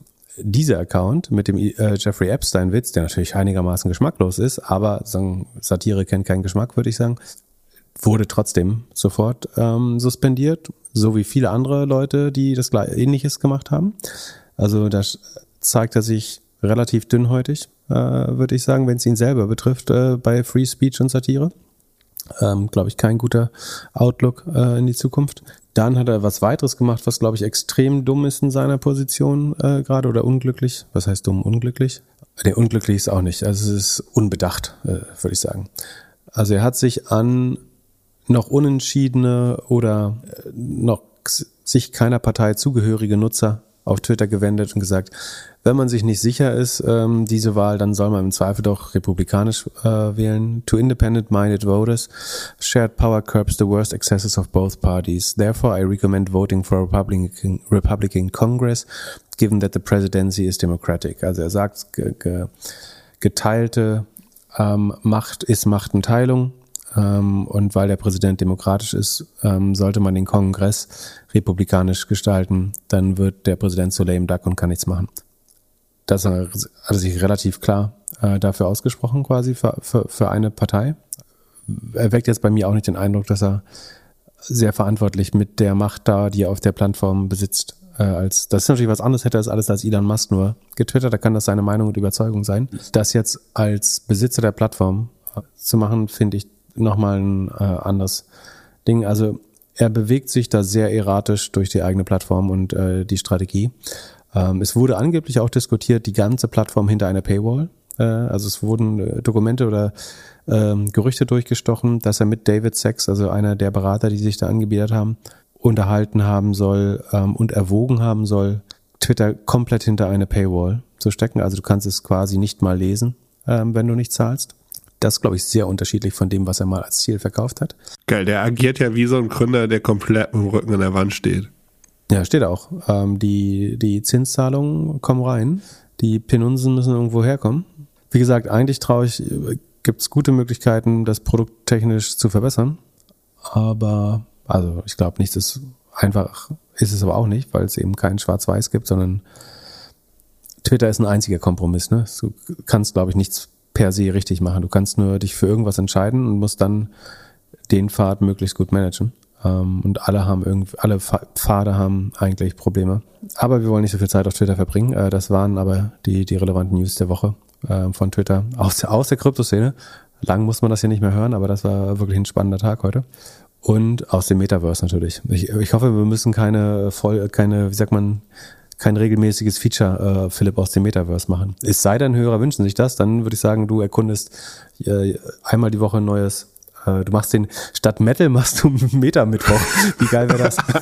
Nicht Metal-Mittwoch, sondern wir machen den Meta-Mittwoch. Immer wenn wir am Dienstag aufnehmen, nehmen wir den Meta-Mittwoch auf. Und ich darf ein Spiel aussuchen oder eine Experience, die du im Metaverse machst. Das, das wäre so eine Mischung aus Metal-Mittwoch und äh, Joko und Klaas. Das finde ich ganz cool. Ja, sehr, sehr gut. Also sobald, äh, sobald Apple die Brille hat, machen wir das. Aber vorher werde ich meinen Job als Chief Metaverse Officer wieder an den Nagel hängen. Besorgt dir schon mal so eine Brille? Ich, ich, ich kaufe die Spiele. Äh, super. Äh, dann lass uns über eine andere Sache reden, äh, mit der wir uns sehr, sehr gut auskennen, und zwar über Öl. Äh, eine Hörerfrage kam rein mit, äh, ob jetzt der richtige Zeitpunkt ist, von Öl auf Big Tech umzuschichten. Also äh, mir hat jemand auf LinkedIn geschrieben, er meinte, er hätte in den letzten Monaten ganz gut mit Öl in, oder in Öl investiert und ob jetzt der Moment ist, also Öl wieder zu verkaufen und Big Tech zu kaufen. Was meinst du? Bist du wieder short? Also es ist genau jetzt der richtige Moment, aber jetzt ist auch schon wieder vorbei. Jetzt ist auch schon wieder vorbei. Ja, wenn eben, ihr das hört, ist zu spät. Ist zu spät. Ja. Disclaimer. Es handelt sich hierbei nicht um Anlageberatung. Keine spezifischen Kauf- und Anlageempfehlungen. Keine Anlageberatung, keine Rechtsberatung, keine Steuerberatung und auch keine Aufforderung zum Kauf oder Verkauf von Wertpapieren. Die Verantwortung für solche Trades liegt bei euch. Philipp und Philipp haften nicht für eure Verluste. Philipp und Philipp und Philipp können die Risikodisposition der HörerInnen nicht einschätzen. Ihr entscheidet selber, was ihr kauft und tragt dafür auch die Verantwortung. Alles könnt ihr auch nochmal unter doppelgänger.io slash Disclaimer nachlesen. Also ich weiß nicht, warum man vorher hätte in Öl sein sollen, ehrlich gesagt. Weil in dem Moment, wo das alles passiert ist, hat, hat sich das in den Kursen ja schon wieder geschlagen. Das heißt, wenn man jetzt in Öl noch drin ist oder reingehen will, dann muss man dann glauben, dass der Ölpreis sich in Zukunft, also entweder länger, unheimlich lange so hoch bleibt oder äh, noch weiter steigt in Zukunft. Ähm, ich habe tatsächlich, äh, lust, lustiger Zufall, äh, gestern ähm, bin ich auf die Idee gekommen mit meinem äh, Spaßportfolio. Übrigens den Twi äh, Twitter-Screenshot, den ich gepostet habe, das war nicht mein Zock-Portfolio. Also das waren die 1000 Twitter-Aktien, die ich tatsächlich noch äh, in meinem anderen Depot gefunden habe, die ich zwischendurch vergessen hatte. Das hatten wir in irgendeiner Folge mal gesprochen. Es haben Leute geschrieben, ob ich 1000 Twitter-Aktien in meinem Spaßportfolio hätte. Äh, das äh, wäre nicht der Fall. Wo kamen wir jetzt her? In meinem also, Spaßportfolio waren 10.000. genau. In dem Nee, doch, da waren auch zehn, da waren auch tausend, äh, aber gehebelt. ähm, ähm, was wollte ich jetzt eigentlich sagen? Achso, Öl. Äh, ich habe tatsächlich gestern äh, gegen Öl gewettet, also gegen Öl, nicht in Öl. Ähm, das läuft bis jetzt ganz gut, weil ich, ähm, was sich mehr und mehr anzeichnet, ja, das ist natürlich in den jetzigen Kursen auch drin und damit ist es eigentlich Zockerei da, darauf, ob es jetzt klappt oder nicht. Aber ähm, ich glaube schon, dass die USA jetzt auch mit Blick auf die, die Wahlen später dann und insgesamt die Zufriedenheit der Bevölkerung die Ukraine mehr und mehr versucht an den Handlungstisch zu bewegen. Im Moment scheint es ja fast so, als wären die Russen einigermaßen offen dafür. Und die, die Ukrainer würden eher versuchen oder glauben, sie können sich noch in eine bessere Handlungssituation bringen, was ich gut verstehe. Die, die USA sagen, die aber nicht die volle Unterstützung ihres Volkes dafür haben, scheinen jetzt dazu zu neigen, äh, dazu also angeblich soll hinter den Kulissen die, die USA mehr und mehr versuchen, auch Zelensky an den Verhandlungstisch ähm, zu bringen. Das würde natürlich sehr entspannt auf den Ölpreis wirken. Ähm, plus, dass auch, auch eine weit, eine schwere Rezession. Also wenn die Wirtschaft sich verlangsamt, wird weniger Ressourcen verbraucht, ähm, der Ölpreis sinkt in der Regel. Das kann sich natürlich alles innerhalb von Stunden, Tagen immer umdrehen, aber im Moment läuft das ganz gut. Ich, also ich will es überhaupt niemandem empfehlen, ähm, das zu machen. Aber weil du nach Öl gefragt hast, also A, ich wäre nie in Ölaktien drin gewesen ähm, und jetzt werde ich auch eher dagegen, weil ich glaube, es könnte sich entspannen. Wenn nicht, habe ich einen Stop-Loss drin, ein relativ enges. Also äh, wenn es irgendwie paar Prozent verliert, bin ich äh, auch schon wieder raus. Ist jetzt der richtige Zeit, auf Big Tech umzuschalten? I don't know. Man, genau, I don't know. Äh, sowieso ist alles keine, keine Beratung und so weiter. Also man, man kann total objektiv sagen, dass die Kurse natürlich deutlich runtergekommen sind. Ich fühle mich überhaupt nicht genötigt, weiterhin in Meta äh, zu investieren. Ähm, ich seit heute auch nicht mehr. Also noch nie, aber mein, jetzt erst recht nicht. Ja, und ich meine, jeder dieser Werte hat Probleme. Ne? Apple kann von heute auf morgen China-Problem haben. Ähm, oder dass der Deal zwischen Apple und Google kassiert wird Apple Google kann selbst. aber auch morgen eine geile Brille rausbringen oder ein geiles Auto. Ja, ja klar. Es gibt Pro- und Con-Cases, gar, gar keine Frage. Google einerseits total resilientes Modell, andererseits wird der Werbemarkt jetzt deutlich besser kurzfristig. Nee, sie haben halt Wachstumsprobleme bei YouTube äh, und überhaupt äh, haben sie kein schnell wachsendes Wachstumsmodell äh, gerade. Also es drängt sich jetzt nicht auf, aber man kann natürlich schon sagen, ähm, das sind jetzt im Vergleich zu äh, den letzten zwei Jahren oder drei Jahren eher günstigere Kurse. Ne? Also viele Aktien traden auf dem Niveau von vor zwei, drei Jahren, vor dem ganz großen Hype. Ich glaube, langfristig macht man jetzt nichts falsch. Also wenn ich einen Sparplan hätte, würde ich ihn auf jeden Fall nicht aussetzen gerade, sondern wenn ich ihn ausgesetzt habe, würde ich ihn eher reaktivieren oder es ist vielleicht auch ein guter Zeitpunkt, Sparplan anzufangen. Würde ich jetzt mit 100 Prozent meinen Geldes all in gehen, weiß ich auch nicht. Also ich erwarte schon, dass es, also gerade weil du auch noch weitere Entlassungs, dass du jetzt weitere Entlassungsmeldungen von überall hörst, glaube ich, zeigt schon, dass man mit dem schweren 2023 rechnet. Gerade im Cloud-Bereich, gerade im Konsumbereich. Das sollte sich alles da schon durchschlagen.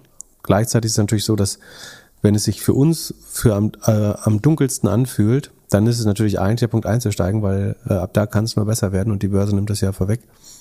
Aber wenn die Frage ist jetzt Status heute in Öl oder Big Tech investieren, dann würde ich sagen eher Big Tech als Öl. Selbst wenn das jetzt für mich Industrie wären, die ansonsten keinen keine noch moralische Implikationen hätten und so, aber ich glaube, die Entwicklung über zehn Jahren wird bei Big Tech besser sein als bei Öl. Wäre meine Vermutung, aber das ist Raten, wie wir wissen. Die Frage ist, wie sehr können sich die Earnings noch verändern bei Big Tech? Ich glaube, den größten also hast du erwähnt. Es gibt einfach, also die Leute oder alle Big Techs haben in den letzten zwei Jahren so geheiert, als ob sie irgendwie jetzt einen Quantensprung nach vorne machen würden und das passiert halt jetzt nicht. Ja, und ich meine, ein Google wird, glaube ich, nicht schrumpfen, ein Microsoft wird nicht schrumpfen, ein Apple wird nicht schrumpfen. So, jede Company hat ihre eigenen Risiken, wie gesagt, auch. Ähm, und am Ende bewertet der Markt. Ich würde mich noch wohler fühlen, sagen, dass jetzt mich dazu zu äußern, wenn wir noch mal so einen Panikmoment hätten. Also äh, ich, ich fiebere fast so, ein, so einem richtig roten Tag mal entgegen, wo ich das Gefühl habe, dass jetzt wirklich äh, die, die vielen noch mehr der tendenziell unerfahrenen Investoren auch äh, aus dem Markt rausgedrängt sind. Das wäre für mich noch ein gutes Zeichen. Das würde natürlich mit weiteren Verlusten einhergehen, äh, also auch für mich, die ich auch erleiden würde natürlich, aber dann hätte ich eher das Gefühl, jetzt wäre ein wirklich guter Zeitpunkt auch einzusteigen. So, wenn mich alte Freunde wieder anrufen und sagen, ich habe jetzt alles verkauft oder äh, soll ich jetzt alles verkaufen, ähm, dann ist eigentlich der gute Zeitpunkt äh, einzusteigen. Und ähm, die minus 10% von Acast reichen dir heute nicht. Haben die reported oder? Ähm, Scheinbar. Äh, ich glaube aber, Open Door ist auch minus 10% und das hat eine Sekunde. Mein Portfolio sieht eigentlich gut aus. Also ich bin hier noch Plug Power Short, Open Door Short, äh, Tesla Short, UiPath Short, Affirm Short. Wow. Äh, zwei, zwei davon hören wollt. Open wie, Door letzten fünf Tage 33% nach unten. Ja, läuft. Ich, ich, ich sehe hier minus 47,6 für mich. Aber ich leider wieder nicht genug investiert in den guten Keys. Chrysalis, der Fintech-Short, läuft weiterhin gut. Habe ich C3 AI gesagt? Genau. Also eigentlich, äh, wenn es runtergeht, bin ich ganz gut abgesichert. Und dann wurden wir gefragt, was wir von dem Tomorrow Crowdfunding halten. Also ein Hörer, also es war nicht der einzige. Äh, es haben, ich glaube, mindestens zwei, ich glaube sogar drei verschiedene Hörer ge gefragt. Einer hat geschrieben, lieber Philipp, lieber Pip, ähm, ein bisschen allgemeines Bauchpinseln. Dann zum zweiten Anliegen ich würde es total interessant finden, wenn ihr noch einmal über das Tomorrow Crowd Investing sprechen könntet, welches bald in seine dritte Runde geht. Nach Pips Erläuterung in Folge 84, vielen Dank dafür. Also wir, haben schon mal darüber geredet in Folge 84, das hätten wir sonst nämlich raussuchen müssen, ähm, die ich mir gerade noch mal reingezogen habe, wird diesmal auf eine Bewertung von 160 Millionen Euro geraced. Äh, die größte Veränderung gab es vor kurzem, da ja auch für die Early Birds das kostenlose Konto abgeschafft wurde, das erklären wir gleich. Ähm, in der Anlagebroschüre, siehe Anhang, äh, falls ihr sie nicht habt, sind die Kundenstatistiken inklusive Q3 aufgeführt. Meiner Meinung nach sind diese Zahlen, das erklären wir lieber, also sind die Zahlen irreführend, das Kundewachstum stagniert. Ähm, und er vermutet, weitere Leute haben gekündigt, als das kostenpflichtige Konto eingeführt war. Also man muss dazu sagen, die Tomorrow Bank, also es ist eine Neobank mit so einem grün nachhaltigen Touch, oder nicht Touch, sondern eine grüne Strategie dahinter oder ein Purpose, relativ klarer Purpose. Die waren bisher, hatten bis jetzt ein kostenloses Konto, Konto, das wurde abgeschafft. Es gibt aber, nachdem die, äh, was war das, DKB, ihr Konto auch abgeschafft hat, gibt es insgesamt auch keine anderen kostenlose Konten mehr. Also auf jeden Fall vermutet er hier, sondern es könnte zu weiteren Kündigungen kommen. Ähm, auffällig finde ich hier außerdem, dass weiterhin nur ein Viertel der Kunden tatsächlich investiert ist. Woran könnte es liegen? Da weiß jetzt nicht, ob das meint in das Crowdfunding oder in den Fonds. Ähm, das Transaktionsvolumen steigt weiterhin und wird verargumentiert, dass Tomorrow mehr genutzt wird. Ich könnte mir andererseits auch vorstellen, dass einige Leute ihre Gelder einfach von Tomorrow abgezogen haben, was sich im Volumen widerspiegelt. Äh, das glaube ich, würde man in der Regel nicht als Volumen zählen, äh, wenn man einfach Geld abzieht. Ähm, noch ein Punkt, der mir aufstößt, ist die Aufteilung der Investoren. Ähm, da hat er mit einem Tool versucht herauszufinden, was hinter den beiden Investoren gehen wir auch gleich nochmal drauf ein, wer da eigentlich investiert ist. Ähm, es gibt da zwei UGs. Das eine heißt äh, five for, äh, vier, fünf für Tomorrow UG und das andere ist die Tomorrow Invest UK, U, UG und KKG. Ähm, also was ist, versteckt sich eigentlich dahinter? Das hat er nicht so richtig rausfinden können im Register. Alle zusammen werden gerade die Kunden mit jeweils circa 1400 Euro bewertet und in der Broschüre wird erwähnt, dass die Erwartung an Einnahmen pro Kunden pro Jahr in, in einem dreistelligen Bereich liegen werden, mit dem nun für alle kostenpflichtigen Kontenmodelle, äh, mit dem nun für alle kostenpflichtigen Kontenmodell. Ähm, meine Frage an euch, wie seht ihr das mit den beschriebenen Punkten? Das sind natürlich unheimlich viele. Ist er übervorsichtig? Äh, ist die Bewertung gerechtfertigt? Also die zwei Sachen, die wir nicht beantworten werden, ist, ob er übervorsichtig ist oder die Bewertung gerechtfertigt ist. ähm, also übervorsichtig äh, kann man, glaube ich, gar nicht sein. Das ist immer gut, wenn man sich Gedanken macht. Ich würde mich mega freuen, wenn du darüber sprichst. Dann PS. Disclaimer, ich bin selbst beim zweiten Crowd-Investing relativ blaugig rein, habe gefühlt aber nichts verstanden im Rückblick äh, und von dem, was ich da gemacht habe und äh, bin durch euren Podcast auf jeden Fall äh, jetzt schlauer geworden.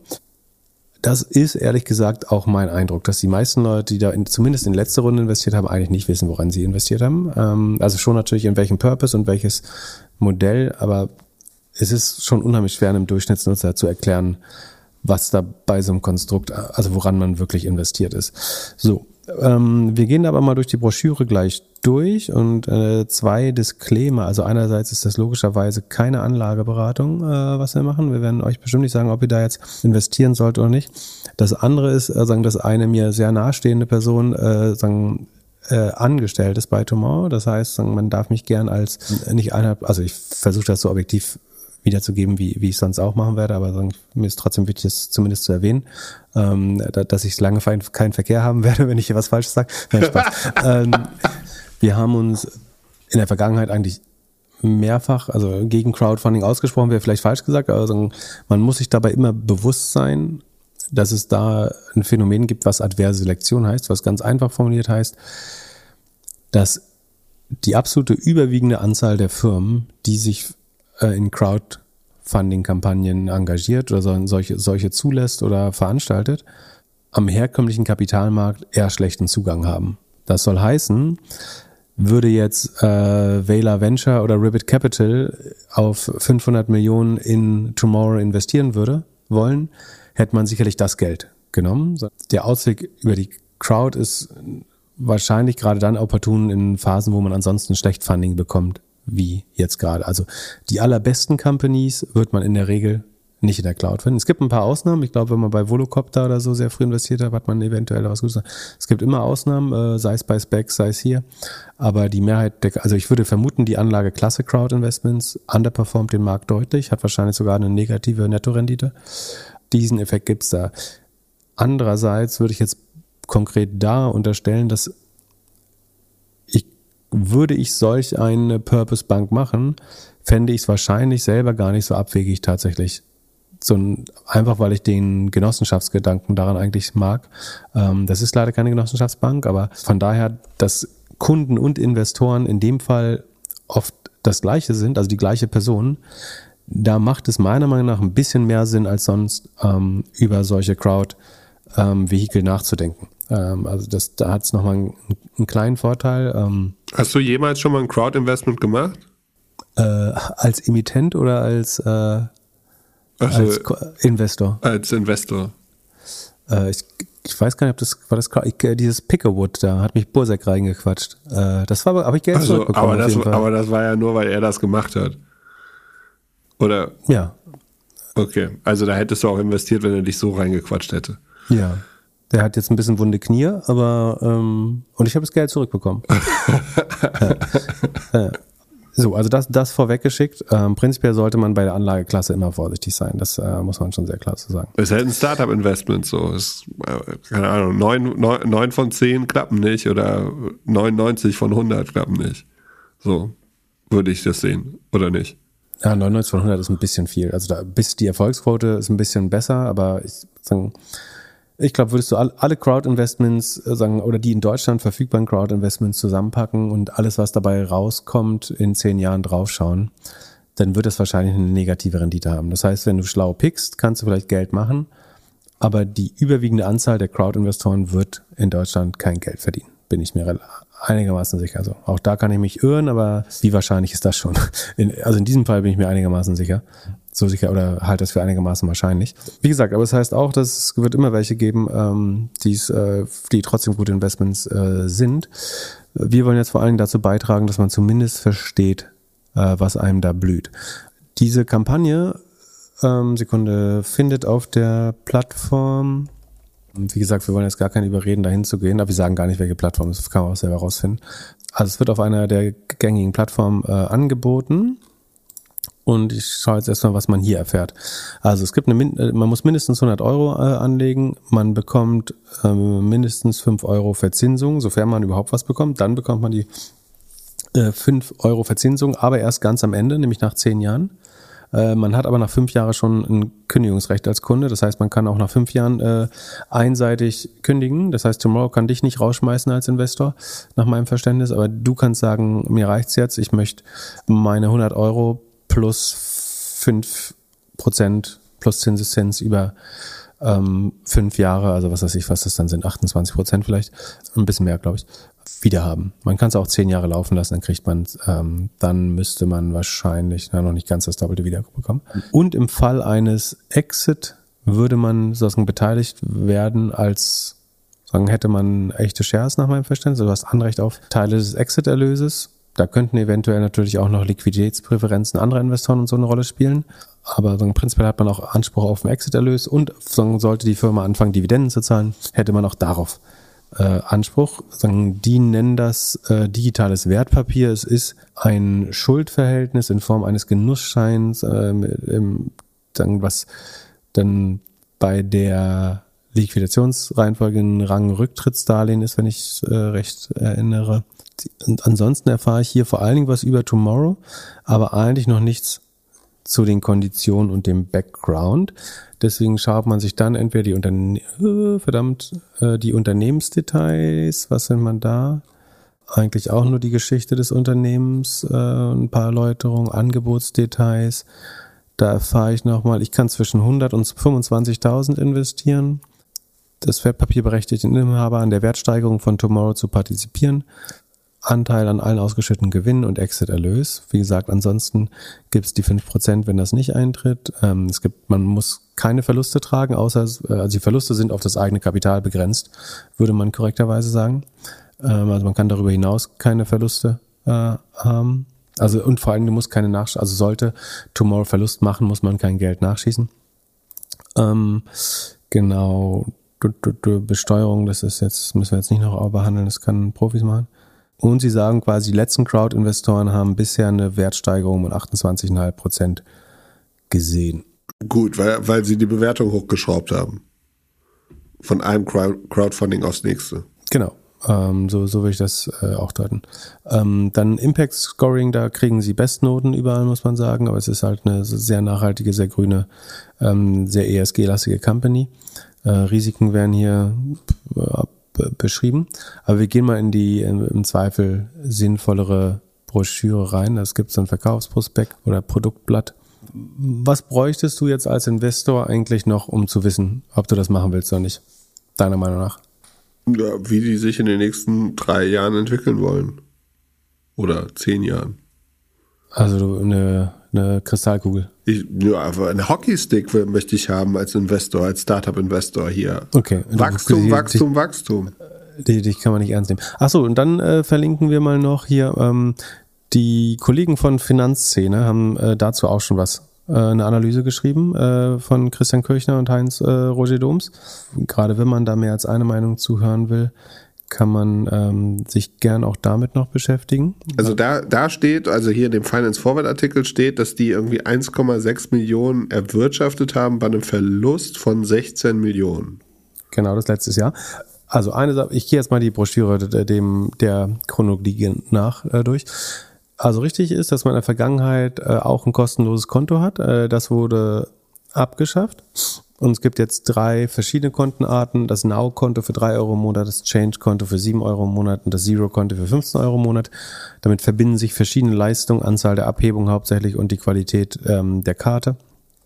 Ähm, ansonsten und so ein paar, wie viel Pockets äh, oder also so Subkonten man in der App hat. Ansonsten sind die überwiegend gleich. Man kann den Account sharen in den teuren Paketen und so weiter. Und das ist der Hauptunterschied und deswegen ist es halt,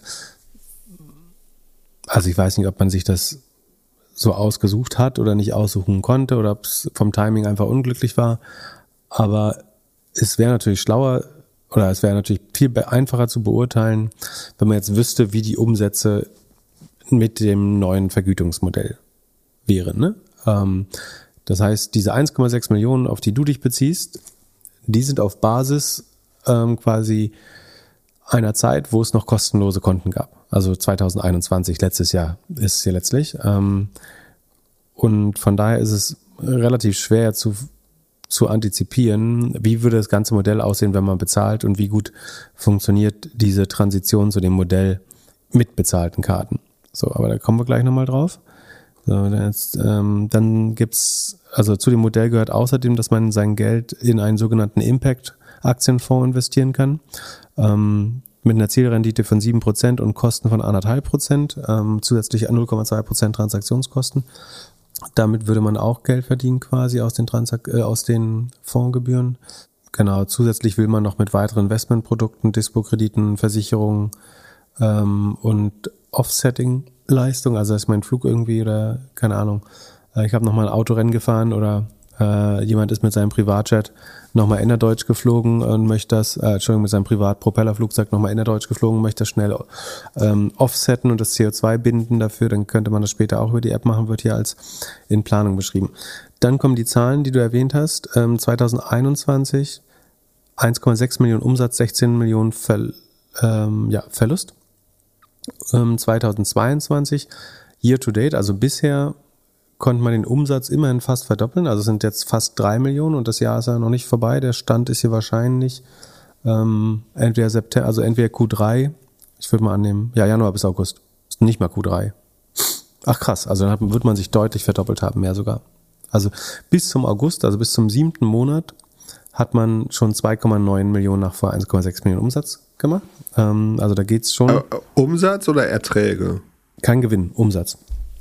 Und dabei in, in Anführungsstrichen ähm, nur noch 12,6, wobei das ist auf Jahressicht, würde sich der Verlust dann ausweiten. 12,6 Millionen ähm, Verlust gemacht.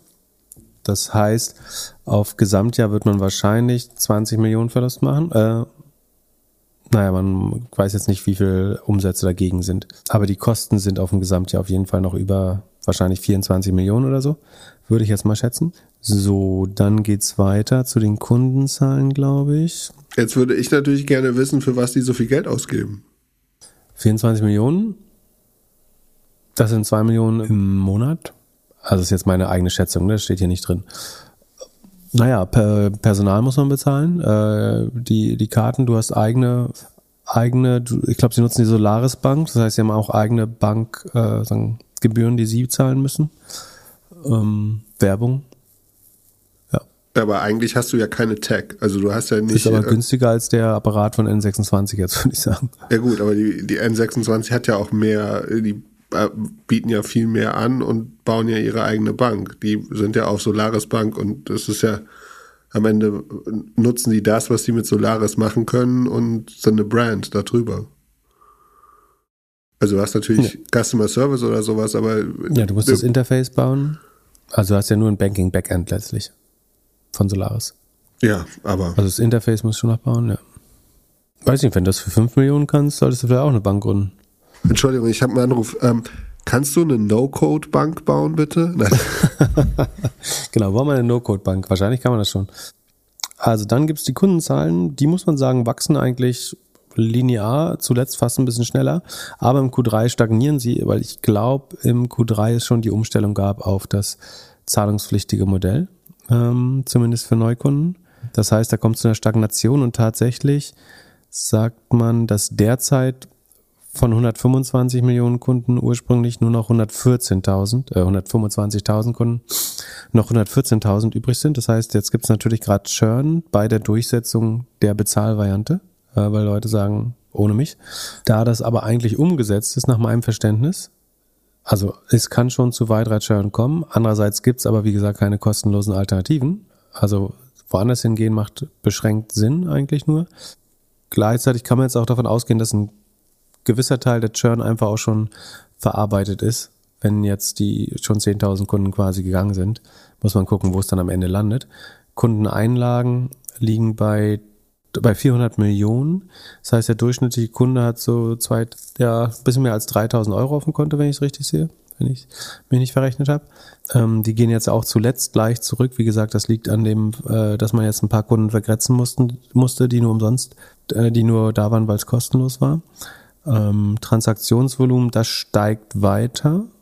Da würde ich jetzt annehmen, das liegt daran, dass die Kunden, die die Karte viel eingesetzt haben, äh, auch zahlen. Das heißt, äh, es würden natürlich vor allen Dingen die Kunden zuerst gehen, die entweder nur Geld da geparkt haben wegen keiner Negativ, äh, wegen Nullzins oder die eben eh nicht genutzt haben und deswegen nicht mehr zahlen wollen. Die würden wahrscheinlich zuerst gehen. Deswegen ist, könnte man sich vorstellen, dass das Transaktionsvolumen weiter steigt. Ich glaube nicht, dass man das Abziehen des Geldes also einziger Unterschied wäre, ich gehe jetzt zum Bankautomaten und ich sage, mein der beste Weg, mein Geld abzuheben, ist es mit der Visa-Karte, ähm, weiß nicht, ob es wieder mal, also mit der Kreditkarte oder Debitkarte bar abzuholen. Dann würde es wahrscheinlich als Transaktionsvolumen zählen.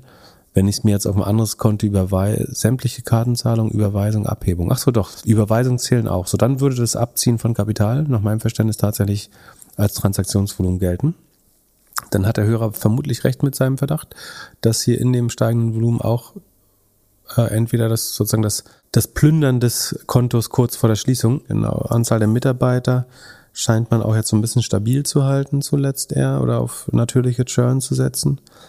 Dann erfährt man was über das Team. Ich hoffe auch die Investoren. Wie viel CO2 man kompensiert hat, das interessiert mich jetzt weniger. Wie viel weibliche Führungskräfte? Ist ja auch wichtig.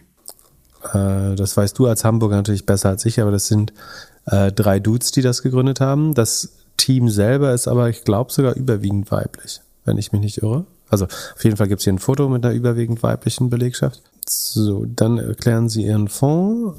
Achso, da können wir auch noch, da haben auch Leute nachgefragt. Der, der arme Jan heute wird eine Vier-Stunden-Folge. Ja, ach, die Ergebnisse sind schon auch raus. Äh, fällt mir gerade. Wir haben noch gar keine äh, Earnings gemacht. Ja, wir machen heute einfach keine Earnings. Earnings gibt's am Freitag. Jetzt, Ey, ich arbeite mich ja hart durch und dann nimmst du mir äh, Firm, Plug Power und Upstart weg, oder was? Nein. Nee, nee, nee. Kannst alles machen, was du willst heute. Aber wir machen, also jetzt machen wir das auch alles durch hier. Also es haben außerdem Leute gefragt, was von diesem Tomorrow Better Future Stocks Fonds äh, zu halten ist. Also das ist quasi ein Anlageprodukt, was in der innerhalb der App von der Tomorrow Bank ist, ähm, was verspricht, also prinzipiell ist das Motto der Tomorrow Bank, dass oder die Kritik an dem herkömmlichen Bankmodell ist, dass wenn ich mein Geld zur Deutschen Bank bringe, damit auf der anderen Seite, also eine Bank borgt sich Geld äh, irgendwie beim Staat und bei ihren Kunden und verborgt das dann an, also oder bei, bei Investoren und Anlegern und verborgt das oder Sparern und verborgt das dann an Industrieunternehmen. Unter anderem auch Waffenproduzenten, Tabakproduzenten, Ölproduzenten und so weiter. Und im Moment hat man bei den allermeisten Banken keine Möglichkeit, das zu steuern, was eigentlich mit deinem Geld passieren soll. Also ich kann mir natürlich überlegen, wo ich investiere. Aber was mit meinen Giroeinlagen passiert, äh, also wo, wo die Bank meine Einlagen ähm, oder sozusagen das Geld, was sie sich woanders borgt, äh, also wo- wohin sie das verborgt äh, oder welche Geschäftsmodelle sie damit finanziert, das kann ich nicht beeinflussen. So, und das versucht Tomorrow halt anders zu machen, indem man das Geld nur in nachhaltige, purpose-driven Projekte investiert. Und ein Mittel dazu ist eben ein, Invest ein, ein Aktienfonds, in den man investieren kann. Und haben wir vorhin gesagt, anderthalb Prozent äh, Managementgebühr, ähm, sieben Prozent Zielrendite. Ja, das ist wahrscheinlich realistisch. Ähm, also Frank lacht sich ins Fäustchen, äh, natürlich und Casey bei jedem Fonds, der nicht 15 Prozent verspricht. Das ist natürlich, sind natürlich unseriöse Loser, äh, wenn die sagen, man macht nur sieben Prozent mit Aktien. Aber wahrscheinlich ist das sozusagen, das ist eine konservative Schätzung der Marktrendite. Von daher eigentlich ist das, zeugt das von einem gewissen Realismus. So, die größten Positionen ähm, sind Automatic Data Processing äh, aus den USA, eine äh, Software-IT-Firma, also da hat wahrscheinlich einen guten Fußabdruck. Wolters Kluwer steht hier als Industrials, ist glaube ich aber Publishing. Ähm, Thomson Reuters steht hier auch als Industrials, ist aber auch Publishing äh, natürlich, nach, also würde ich so definieren. Ternarete et Elettriza Nazionale, äh, ein italienischer Versorger, ähm, ein spanischer Versorger, also sind viele so Renewables Versorgeraktien drin, sagen die als umweltfreundlich gelten. Ähm, Synopsys, eine Softwareaktie. Intuit, das sind sagen die, die große Steuersoftware in den USA und andere bauen. Siemens, Health, Siemens Healthineers, Healthcare, Deutsche Telekom, Sartorius, Shimano bauen äh, Fahrradteile, Komponenten äh, aus Japan. Äh, Welltower ist, glaube ich, auch ist Windräder. Was macht denn Adobe da drin? Ja, Adobe ist auch Software, hat zumindest keinen, negat zumindest keinen negativen Abdruck. Ich würde es auf jeden Fall sagen, im Gegensatz zu den meisten ESG-Fonds taucht jetzt nicht auf einmal eine Pepsi oder sowas hier auf. Das finde ich ganz gut. Aber jetzt nicht jede Aktie durchleuchtet natürlich. Aber das scheint mir näher an echten ESG- oder SRI-Fonds zu sein, als die meisten, die man sonst findet. Ähm, wie gesagt, man äh, muss anderthalb Prozent Gebühren zahlen. Das ist natürlich mehr als bei einem breit gestreuten ETF, aber dafür kriegt man, also es steckt ja tatsächlich Arbeit dahinter, das hier alles zu testen. Genau, und da können die Kunden von Tremor dann quasi ihren Sparplan oder auch äh, Zusatzzahlungen machen, da investieren. Ich kann überhaupt nicht einschätzen, ob dieser Fonds jetzt den Markt aus- oder underperformen wird. Meine generelle Einschätzung ist, dass ESG-Aktien langfristig den Markt outperformen sollten. Ähm, ob das jetzt hiermit passiert, was Ade Winter ist noch dabei, das ist auch eigentlich ähm, Internetmarktplätze, Tomra Systems ist Recycling, glaube ich. Ähm, NTT ist Telco aus Japan.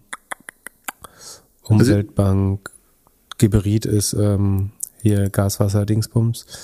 Ähm, Nel Asa kennen wir auch. Es sind auch nicht die ganz schnell, also eine Plug Power ist nicht drin, es ist nicht zum Beispiel viel Wasserstoff drin, das finde ich ganz sympathisch eigentlich. Also Power Cell Sweden und Nel Asa sind drin, aber mit jeweils nur ein Prozent. Ich finde es eigentlich, also, also ich will mich nicht zu dem Fonds äußern, aber also ich sehe jetzt keine, Gegensatz zu vielen anderen Fonds, sehe ich jetzt keine totalen Waren Dinge drin. Ich würde wahrscheinlich eine Aktie davon jetzt als Einzeltitel kaufen, aber jemand, der prinzipiell von an Aktien partizipieren will und das aber relativ umweltfreundlich, für den ist das eventuell, für den oder dies wahrscheinlich eine Möglichkeit, das zu tun. Wie gesagt, bei den meisten ETF-Fonds, die wir, äh, ETFs, die wir uns bisher angeschaut haben, die mit dem ESG-Siegel werben, findet man relativ schnell Sachen, wo ich jetzt sagen würde, das würde ich als solches eigentlich eher nicht so sehen. Genau, so und dann kommt es zur tatsächlichen Kapitalanlage. Und dann wird nochmal erklärt, wem jetzt eigentlich die Firma gehört. Und zwar ist so, dass 31 Prozent noch den Gründern gehören, 6 Prozent gehört den Mitarbeiterinnen. Da wird jetzt nicht, also das wird jetzt hier in so einem Pie-Chart aufgegliedert. Was man jetzt nicht sieht, ist, was ist davon ESOPs, was ist eine Wandelschuldverschreibung, also ein Convertible, was sind echte Aktien, ähm, sonstige Forderungen und so weiter, was sind, äh, also was sind Rang-Rücktrittsdarlehen. Ähm, also am Ende steht hier nur Investoren, Mitarbeiter, Founder und Crowd. Und das quasi so, also es, äh, da, da steht drunter, diese Berechnung ist unter der Annahme erfolgt, dass alle Wandelanleihen und ausstehenden Genussrechte zum maximalen Wandelpreis konvertieren bzw. partizipieren, ohne dass die bis zum Wandezeitpunkt aufgelaufenen Zinsen mit berücksichtigt wurden. Die spiegelt die aktuelle Situation wider.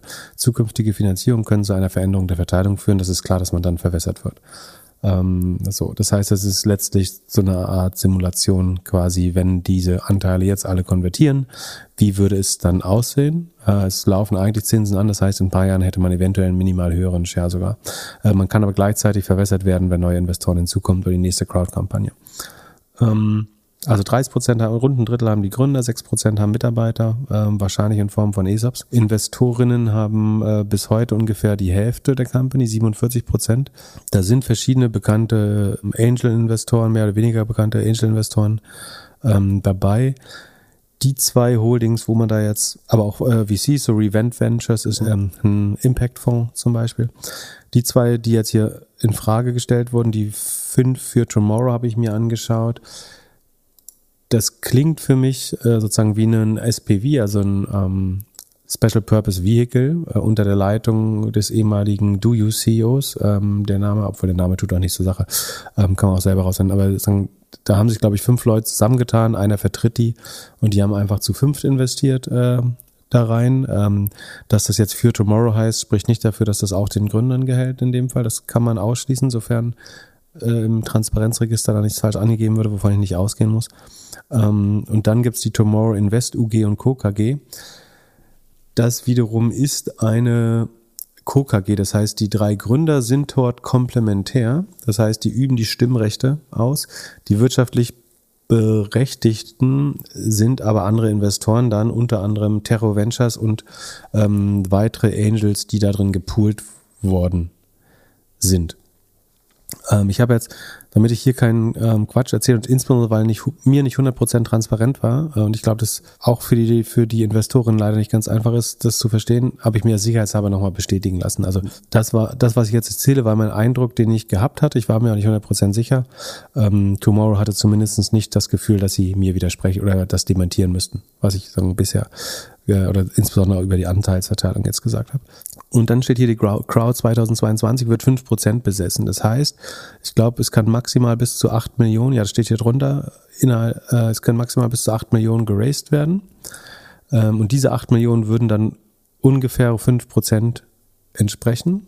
Ähm, daraus hat der an der Fragenstellende richtig errechnet, dass die Bewertung könnte dann irgendwo zwischen 150 und 160 Millionen äh, liegen und auf der, das ist die Postbewertung, die sich daraus ergibt. Also man investiert auf wahrscheinlich 140, 142 irgendwo in dem Dreh.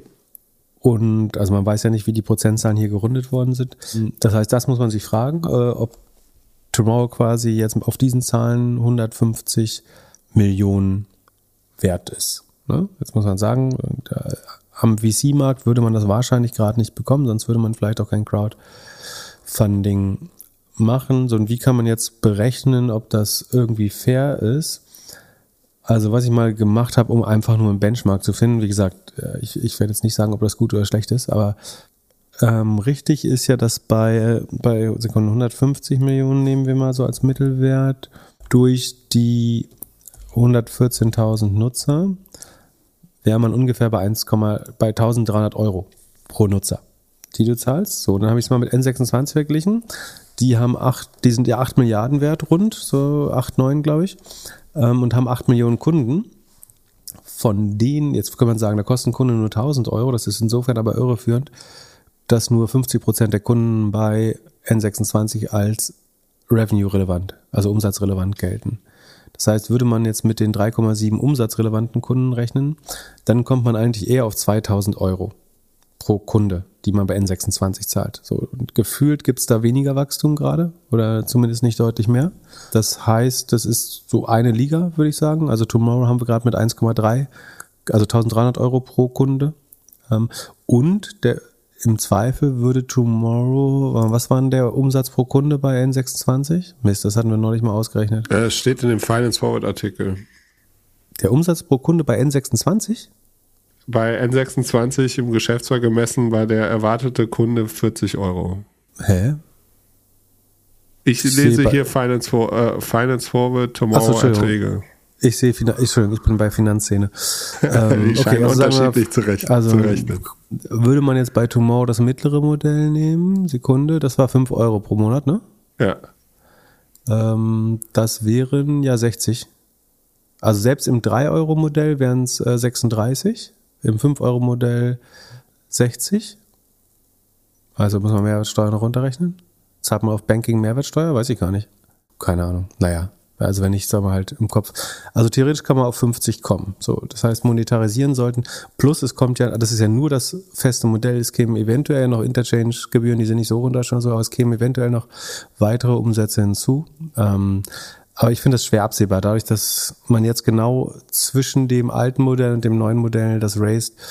Ich will jetzt gar nicht zu sehr Hoffnung erwecken, dass die Umsätze jetzt brutal steigen. Also, dass sie steigen, bin ich mir relativ sicher. Ähm, ob man jetzt auf diese 50 oder in die Richtung 50 Euro pro Kunde und Kundin käme, ähm, da bin ich, das äh, will ich jetzt nicht stellvertretend da sagen, das weiß ich auch nicht.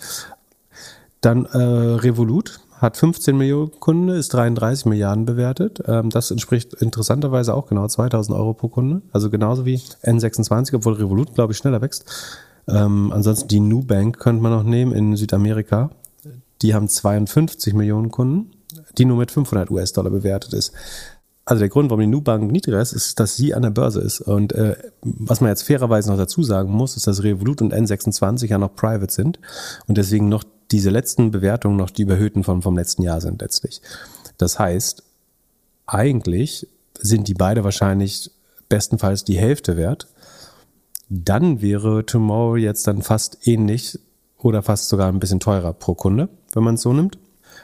Ähm, Nubank ist nicht so kein so guter Vergleich, weil die machen, haben außerdem noch dreistelliges Wachstum und sind profitabel.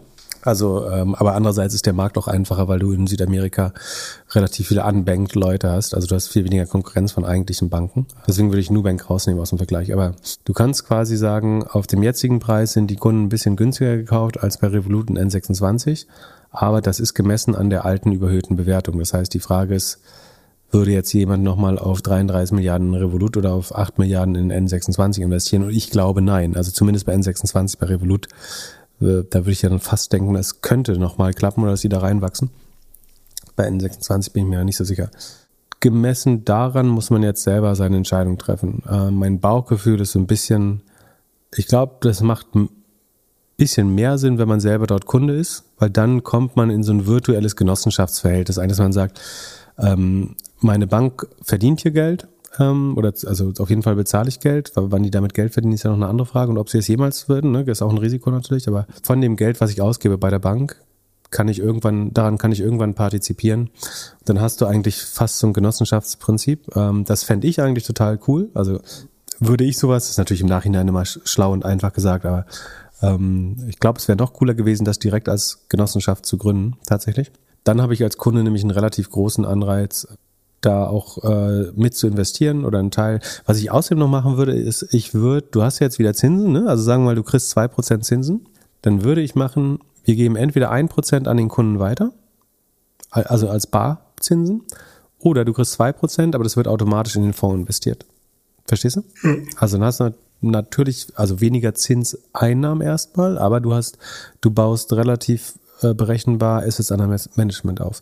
Naja, wie auch immer. Also ich glaube, man muss an den, an den Purpose glauben. Es, es hilft, wenn man selber Kunde da ist, äh, glaube ich, auch zu verstehen, ob man daran äh, glaubt. Man sollte bedenken, dass Crowdfunding, glaube ich, als Anlageklasse äh, in, insgesamt eher schlecht performt. Ähm, bisher, bisher sind die Crowdfundings immer in Rekordzeit äh, ausverkauft gewesen, muss man auch sagen. Also die haben bisher sehr gut funktioniert. Ich habe auch den Eindruck, also wie sagen selbst der Hörer, der hier offenbar regelmäßig zuhört, äh, rausgefunden hat, dass er relativ unmündig das damals entschieden hat. Also es ist nicht, ich glaube, das ist wirklich nicht einfach zu verstehen, was man wirklich kauft. Also ich meine, das, das, was dargestellt ist, ist, glaube ich, alles fair und transparent gemacht. Es hilft jetzt, glaube ich, auch nicht, ausgiebig zu erklären, was ein Rangrücktrittsdarlehen ist und äh, die das Kleingedrückte an jeder Assetklasse von den ESOPs bis zu den Wandeldarlehen und was weiß ich auf. Das hilft bei der Entscheidung tatsächlich auch nicht. Also es macht es nicht einfacher zu entscheiden. Ich glaube, man könnte noch klarer sagen, dass wenn man jetzt für 1000 Euro kauft, wie viel Prozent der Firma gehören mir dann? Und wenn bei einem zukünftigen Gewinn von so und so, wie viel Gewinnanspruch wäre das? Aber am Ende weiß man ja, man kriegt, wenn es gut geht, sowieso die 5 Prozent. Ähm, Soweit, so gut, keine Anlageberatung. Wir wollten einmal erklären, wie das grundsätzlich funktioniert. Auf Hörerwunsch, sonst hätte ich auch gern nicht gemacht, aber. Dann lass uns zu dem einzigen Part gehen, den du wirklich immer wieder gerne machst. Earnings. Was hast du mitgebracht? Fast alles, wo ich short bin. Ähm, wir fangen mal mit Palantir an. Also Palantir macht eine Analyse-AI-Software, um unternehmensinterne Daten oder ähm, unter anderem auch vor allen Dingen für Regierungsbehörden zur Verfügung zu stellen. Große Position im ähm, Tenix DNA-Fonds. Es scheiden sich ein bisschen die Geister auf Twitter. Äh, entweder lieben Leute die Aktie oder sie finden sie äh, offensichtlich überbewertet. Ich gehöre eher zur zweiten Fraktion. Ähm, sie sind, glaube ich, bei sieben Dollar inzwischen. Sind mal für zehn an die Börse gegangen, da habe ich gesagt, ist zu teuer, dann sind sie auf 30 hoch und jetzt sind sie bei sieben Dollar.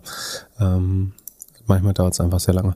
Palantir hat den Gesamtumsatz um 22 Prozent gesteigert. Im Vorquartal waren es noch 26, davor 31, davor 34, davor 35, davor 49. Also man sieht, es ist eine sehr allmähliche, ähm, aber relativ klare Verlangsamung. Man ist nur noch 5 Millionen, also äh, 478 Millionen Umsatz hat man im Q3 gemacht. Das ist nur 5 Millionen über dem Vorquartal, äh, also nur 1 Prozent gegenüber dem Vorquartal. Gegenüber dem Vorjahr sind es, wie gesagt, 22 Prozent.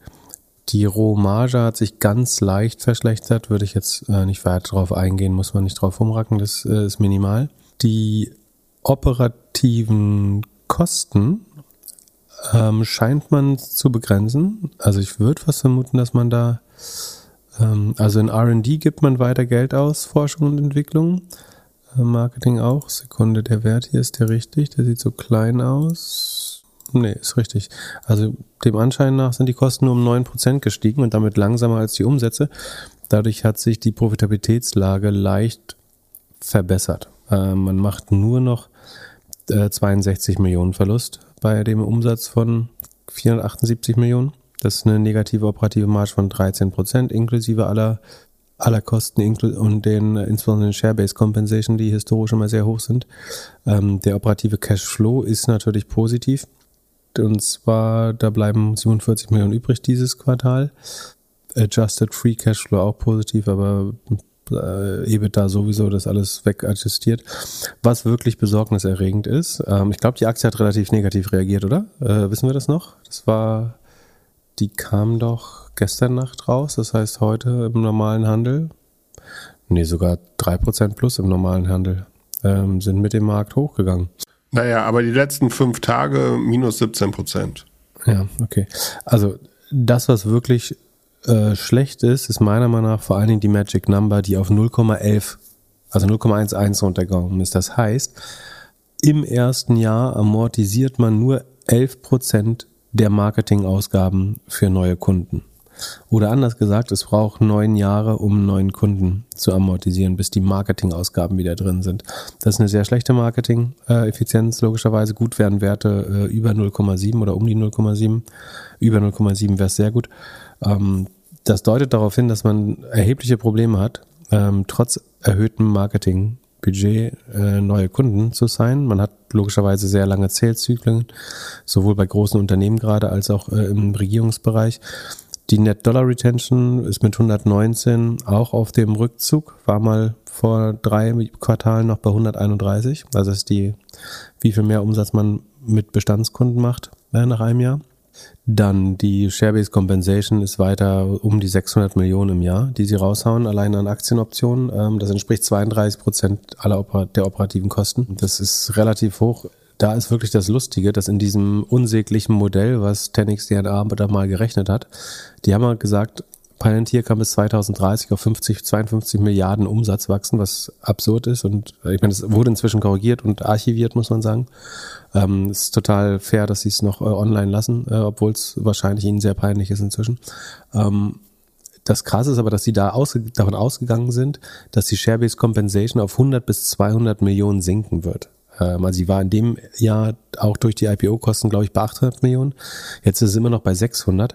Aber dass das, der Umsatz auf 52 Milliarden sich verzehnfacht, äh, oder mehr als verzehnfacht, aber die Stock-Based Compensation sich viertelt, das ist natürlich absoluter Unfug. Also dass sie dann, das würde dann nur noch 0,3 Prozent des Umsatzes entsprechen. Das ist natürlich totaler Unfug.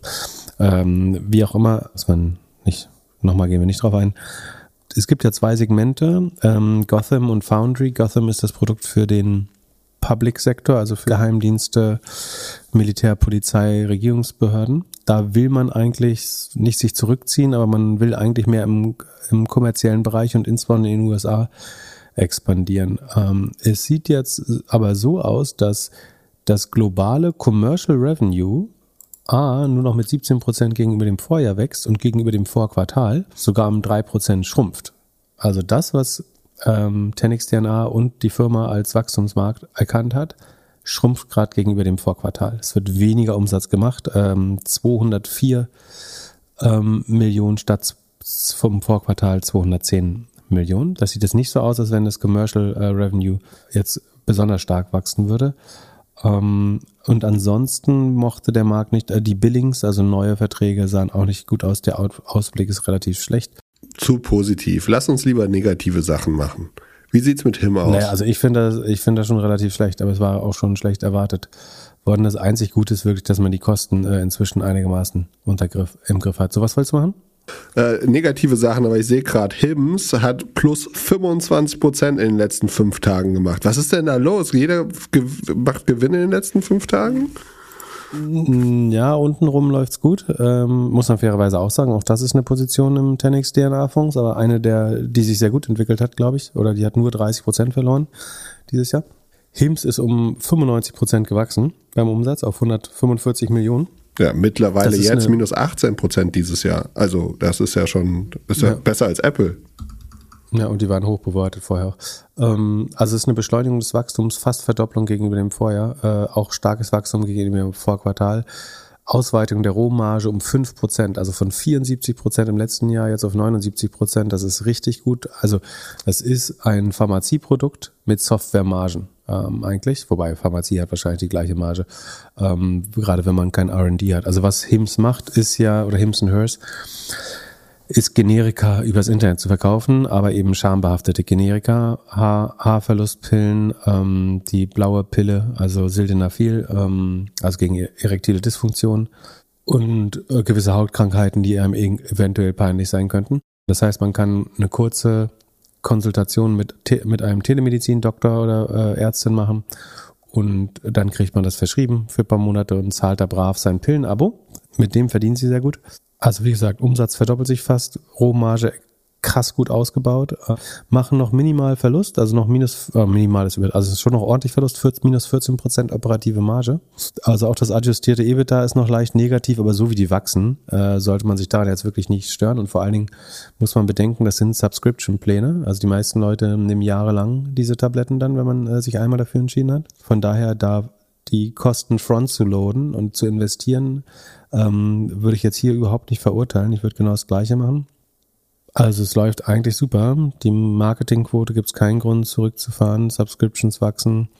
Average Order Value geht hoch. Also die Leute kaufen, die kaufen auch mehr zunehmend. Das einzige Problem, was ich hier sehe, das haben wir letztes Mal auch schon erzählt, ist, dass die Generika eigentlich so generisch sind, dass es gibt ja diese Cost Plus Pharmacy von Mark Cuban, du kannst das gleiche halt auch noch zehnmal günstiger. Also das Produkt von Hims Hers ist mindestens zehnmal günstiger als das Pfizer-Produkt äh, bei erektiler Dysfunktion zum Beispiel. Und du kannst es halt noch zehnmal günstiger in Indien herstellen lassen und mit weniger Marge verkaufen, so wie es teilweise gemacht wird. Äh, da hast du die Konsultation noch nicht, aber ähm, von daher weiß man nicht, wo sind jetzt die echten Modes in dem Modell, außer dass Kunden, die natürlich einmal sich da in das System begeben haben, äh, unter anderem aus Scham, natürlich nicht nochmal mit einem neuen System unbedingt arbeiten wollen, sondern also der, der Preis ist vielleicht zweitrangig, sondern die Scham äh, obliegt und damit hat man wahrscheinlich eine ganz gute Kundenbindung, einfach weil Leute nicht den nächsten Arzt sehen möchten, sondern das eventuell gut fanden beim letzten Mal. Äh, sind super Zahlen, ist ein super Investment, äh, hätte man äh, gut früher investieren können. Äh, einer der äh, besseren IPOs auf jeden Fall, obwohl es im Q1 2021 rausgekommen ist. Ähm, das heißt nicht, dass es jetzt super viel Gewinn schon gemacht hat seitdem, aber es hält sich extrem gut und liefert vor allen Dingen krass gut Wachstumszahlen ab.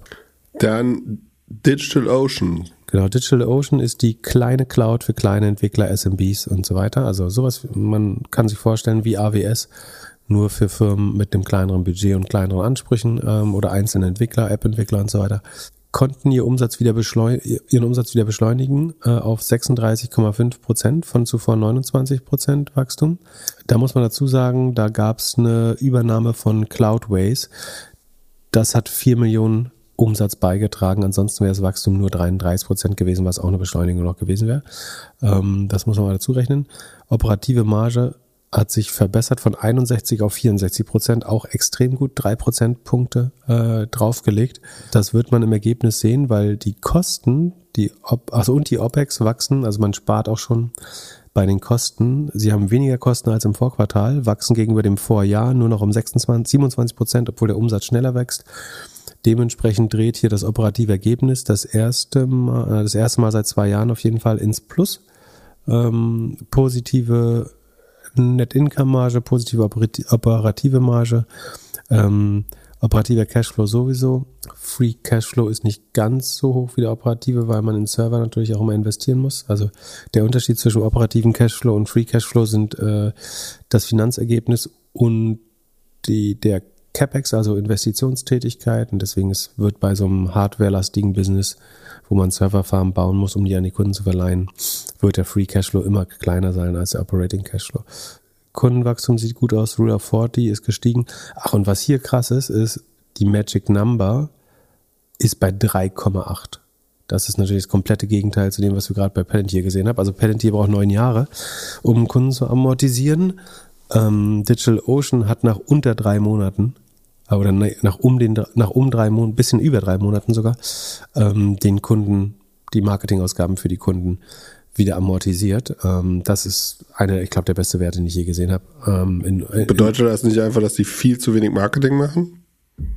Ja, die richtige Aussage wäre, es gäbe ausreichend Grund, jetzt weiter in Marketing zu investieren, wenn man die gleiche Effizienz damit erreichen könnte oder eine ähnliche. Ja. Also es ist auf jeden Fall, ja, du hast vollkommen recht, eigentlich muss man mehr Gas geben, wenn das möglich ist. Äh, und das wieder runterfahren auf 1,4 oder irgendwas. Ähm, warum das jetzt so hoch ist, verstehe ich. Ich glaube, das liegt an den Kostensparmaßnahmen. Sekunde. Ja, sie haben beim Marketing nur eine Million mehr ausgegeben als im Vorquartal, obwohl sie 19 Millionen mehr Umsatz gemacht haben. Das ist tatsächlich ein Fehler. Also man sieht, dass sie die Kosten einbremsen, aus Angst vor der wirtschaftlichen Gesamtlage vielleicht und na gut, achso, ein Teil des Umsatzwachstums ist, also diese, die, die Magic Number wird jetzt ein bisschen von den, von der Übernahme beeinflusst auch, aber nicht, nicht so stark, wie man denken würde. Das verstehe ich aber auch nicht, warum die Kosten niedriger werden, obwohl sie eine Firma übernommen haben. Also ich weiß nicht, ob die Leute komplett rausgeschmissen haben oder äh, irgendwie müssen die gleichzeitig ein krasses Restrukturierungsprogramm gemacht haben. Weil es ist ja eigentlich komisch. Also dass sich hier die, die Kundenanzahl, der APU, Revenue und so mit Cloudways zusammen besser entwickelt, ist klar. Aber dass die Kosten in der Zeit sinken, das, das verstehe ich nicht. Man würde ja meinen, dass jetzt der Headcount gestiegen ist um die 200, 300 Leute von Cloudways. Ähm, das verstehe ich noch nicht ganz, aber ich habe auch noch nicht den, Earning, äh, den, den Call oder so gehört. Äh, dazu hatten wir jetzt noch keine Zeit. Dann lass uns kurz Plug Power machen und dann darfst du deine Victory Labs Upstart und Affirm machen. Plug Power bin ich da auch short. Ähm, letztes, ich glaube, bei Digital Ocean habe ich tatsächlich überlegt, diese Woche habe ich da mal eine kleinere Position aufbauen, weil, also da muss man sagen, die haben aber relativ diesen schlecht, äh, also die, ich finde die Zahlen großartig, ähm, aber der Ausblick hat hier sehr die Stimmung getrübt und deswegen ähm, ist die Aktie dann doch bestraft worden. Aber eigentlich sind die Zahlen sehr gut und ich glaube, wenn das noch billiger wird, ähm, sind, glaube ich, nur mit sechsmal EBITDA und 20 mal Free Cashflow oder so bewertet, ähm, wenn ich mich recht erinnere. Das äh, habe ich jetzt nicht nachgeschaut. Ähm, Wäre es irgendwann auch mal ein Übernahmekandidat, könnte ich mir, oder ein Taking Private Kandidat, weil eigentlich ist das ja so ein bisschen wie Hosting. Das heißt, du hast einen sehr berechenbaren Cashflow, Du kannst wahrscheinlich sogar mehr Free Cashflow schaffen, indem du mal ein bisschen an den Servern sparst. Ich glaube, das ist so ein Übernahme- oder Taking-Private-Kandidat, DigitalOcean. Überlege ich mir, ob ich da vielleicht mal kau- sollte auf jeden Fall abgesichert sein, aber man muss davon ausgehen, dass der Umsatz, das Umsatzwachstum sich verlangsamt. Da haben sie explizit gewarnt, dass die, das nächste Jahr schwer wird. Ist auch kein Wunder, dass Entwickler jetzt weniger ähm, solche Dienstleistungen, also weniger Volumen aus solchen äh, Cloud-Lösungen in Anspruch nehmen im nächsten Jahr. Von daher spricht was dagegen, aber auch äh, einiges dafür, finde ich. So, was wollten wir jetzt machen? Plug Power, hast du gesagt? Ja, ich Ähm, versuche dich zu pushen, weil ich Jan versprochen habe, dass wir um Mitternacht aufhören. Ja, dann mach nicht so eine leeren Versprechung. Äh, wenn halt die ganzen spannenden Firmen rauskommen, was soll ich machen? Da darfst du nicht so lange vom Metaverse erzählen. Plug Power. Plug Power, das ist die Firma, die so Wasserstoffquatsch äh, herstellt. Ähm, Gabelstaplerlösungen für und Elektrolyseure und so die ganze Wasserstoffpalette einmal spielt. Ist beim Umsatz um 31 Prozent gewachsen, also immerhin das Wachstum bekommen sie noch hin. Ähm, 31 Prozent mehr Net Revenue dieses Quartal, das aber zu erheblichen Kosten. Und zwar sind die Kosten, die diesem Umsatz von 108, 189 Millionen entgegenstehen, 235 Millionen Cost of Revenue. Da sind noch keine operativen Ausgaben dabei. Also der, der Rohertrag ist schon minus 46 Millionen Dollar. Minus 24 Prozent Rohmarge. Woran liegt das? Meiner Meinung nach liegt es daran, dass Plug Power unter anderem Belieferungen mit, mit Wasserstoff verspricht für ihre Partner. Wenn man sich das anguckt über die Zeit, dann sieht das aus, als wäre das relativ stabil. Das heißt, sie haben wahrscheinlich feste Verträge ähm, über den Preis des Wasserstoffs, den sie anliefern oder der andere Energiearten. Ähm, und gleichzeitig wird, weil sie den grünen Wasserstoff natürlich mit LNG und Kohle und was weiß ich erzeugen. Also ich weiß nicht, ob er grün ist oder ob es blauer oder was weiß ich Wasserstoff ist, aber auf jeden Fall erzeugen sie ihn mit anderen Energien, wo gerade der Preis steigt. Und in den USA geht's ja sogar noch halbwegs, aber ähm, das treibt die Kosten so sehr, dass sie beim Verkauf ihrer eigenen Dienstleistung, Services und Energielieferverträge eine negative Marge von 24 Prozent haben. So, das ist sehr schwer Geld zu verdienen wenn der Rohertrag schon negativ ist. Dann kommen nochmal 113 Millionen operative Ausgaben hinzu. Und so ergibt sich äh, ein Gesamtverlust von 160 Millionen bei 188,6 Millionen Umsatz, also eine negative Marge, operative Marge von minus 85 Prozent, äh, fast doppelt so viel Verlust, äh, fast, fast genauso viel Verlust wie Umsatz oder doppelt so hohe Kosten wie Umsatz. Ähm, ist eigentlich jedes Quartal das gleiche, der gleiche Anblick, deswegen müssen wir es jetzt auch nicht weiter diskutieren, können wir Zeit sparen. Ähm, wen das interessiert, kann sich eine letzten Episoden anhören. Es ist äh, ein Jammer. Seit zwei Jahren sagen wir, es ist eine scheiß Aktie. Wer darauf gehört hat, konnte sich viele Verluste sparen. Das Problem ist, äh, dass eure ähm, Fondsmanager und ETF-Manager Plug Power trotzdem kaufen, gerade in den Green Energy ETFs. Ähm, aber wobei inzwischen sinken da die Gewichtung auch langsam, weil man, glaube ich, nach und nach versteht, dass das zumindest mittelfristig noch kein ähm, nachhaltiges Modell ist. So. Wie hat Plug Power reagiert? Ah, Sekunde. Nicht relevant. Einstellig, einstellig negativ, das gucken wir uns gar nicht an. Naja, immerhin. Aber ich glaube, die Plug Power, äh, das ist so ein bisschen wie Jumia, die sind auch Kummer gewöhnt. Äh, Das schmerzt die alles nicht mehr. Ähm, das, die, die können abwarten. So, jetzt Finance stürzt fast so krass wie Krypto. Upstart minus 25% After Hours und Affirm minus 18%. Was ist da los? Kauft keiner mehr was? Wie viel Upstart im Minus? 25%. Oh, geil. Schön. Wieso freust du dich? Bist short. Habe ich doch vorhin gesagt. Ach nee, warte. Ach scheiße, nee. Oh nein, Upstart bin ich nicht mehr short. Oh nein. Also ich bei Firm bin ich short, das ist gut. Ja. Ach, verdammt, ich habe die irgendwann geschlossen. Wieso denn das? Oh, ist das ärgerlich. Hätte ich einfach nicht nachgeguckt. Morgen hätte ich es eh vergessen gehabt und ich hätte nicht so lange geguckt. Ach Mann, ey. Gut, aber Naja, also, erzähl mal, wir wa fanden- warum haben die nicht abgeliefert? Ja, also kein großer Upstart-Fan. Die Zahlen sahen während Corona sehr, sehr gut aus, aber irgendwie war es so gut, um wahr zu sein, habe ich immer gesagt. Da ist ein äh, Lending-Marktplatz, also ähm, mit ihrer vollkommen überlegenen ähm, AI bieten sie Kreditvergabe im Internet an. Schaut man sich zum Beispiel an, woher der Traffic kommt, begreift man relativ schnell, dass das Leute sind, denen eine normale Bank eventuell auch keinen Kredit mehr geben würde. es ist jetzt so, dass der Umsatz gegenüber dem Vorjahr um 15 Prozent gefallen ist, gegenüber dem Vorquartal sogar um 31 Prozent. Äh, Sekunden, nee, das Total Revenue ist sogar um 31 gegenüber dem Vorjahr und 31 gegenüber dem Vorquartal gefallen.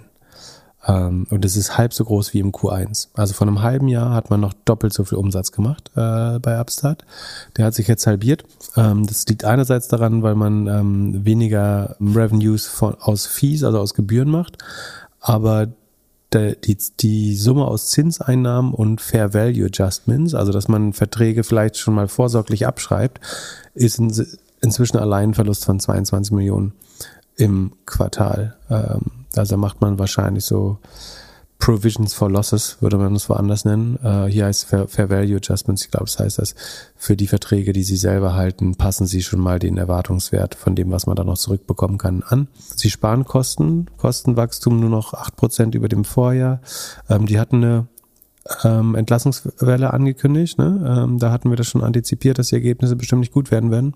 Also wie gesagt, bei den Kosten liegen sie, ich würde schätzen, jetzt ein Fünf, nee, nicht ganz ein Sechstel unterm Vorquartal. Also da hat man schon gespart, unter anderem aber auch am, oder vor allen Dingen am allein 50 Millionen. Also eigentlich kommt die gesamte Kostenersparnis aus dem Marketing, sehe ich gerade. Aber wenn man keine Kredite vergibt, braucht man auch kein Marketing ausgeben. Die operative, also zu Corona-Zeiten, vor drei Quartalen war die operative Marge noch plus 21 Prozent, jetzt ist sie auf minus 32 gedreht. Also man verliert jetzt massiv Geld, ähm, zumindest nach Gap, zumindest nach Gap. Genau, Net Income Marge ganz ähnlich, operativen Cashflow müssen wir nicht gesammelt machen. Wahnsinn, die Aktie war im Oktober 2021 390 Dollar wert. Jetzt. Die muss über 95 Prozent verloren haben, oder? Ja, Wahnsinn. Selbst wenn du dir ein Jahr nur anguckst, hat sie über 93 Prozent verloren. Ja. Wird man Ende des Jahres leider nicht mehr in den Jahresendberichten der Fonds finden, aber wenn man sich nochmal gut in der Podcast-Szene umhört und äh, im Internet umguckt, dann sieht man, dass es viele Fondsmanager gab, die ähm, sehr bullish auf Upstart waren und auch signifikante Positionen drin gehalten haben.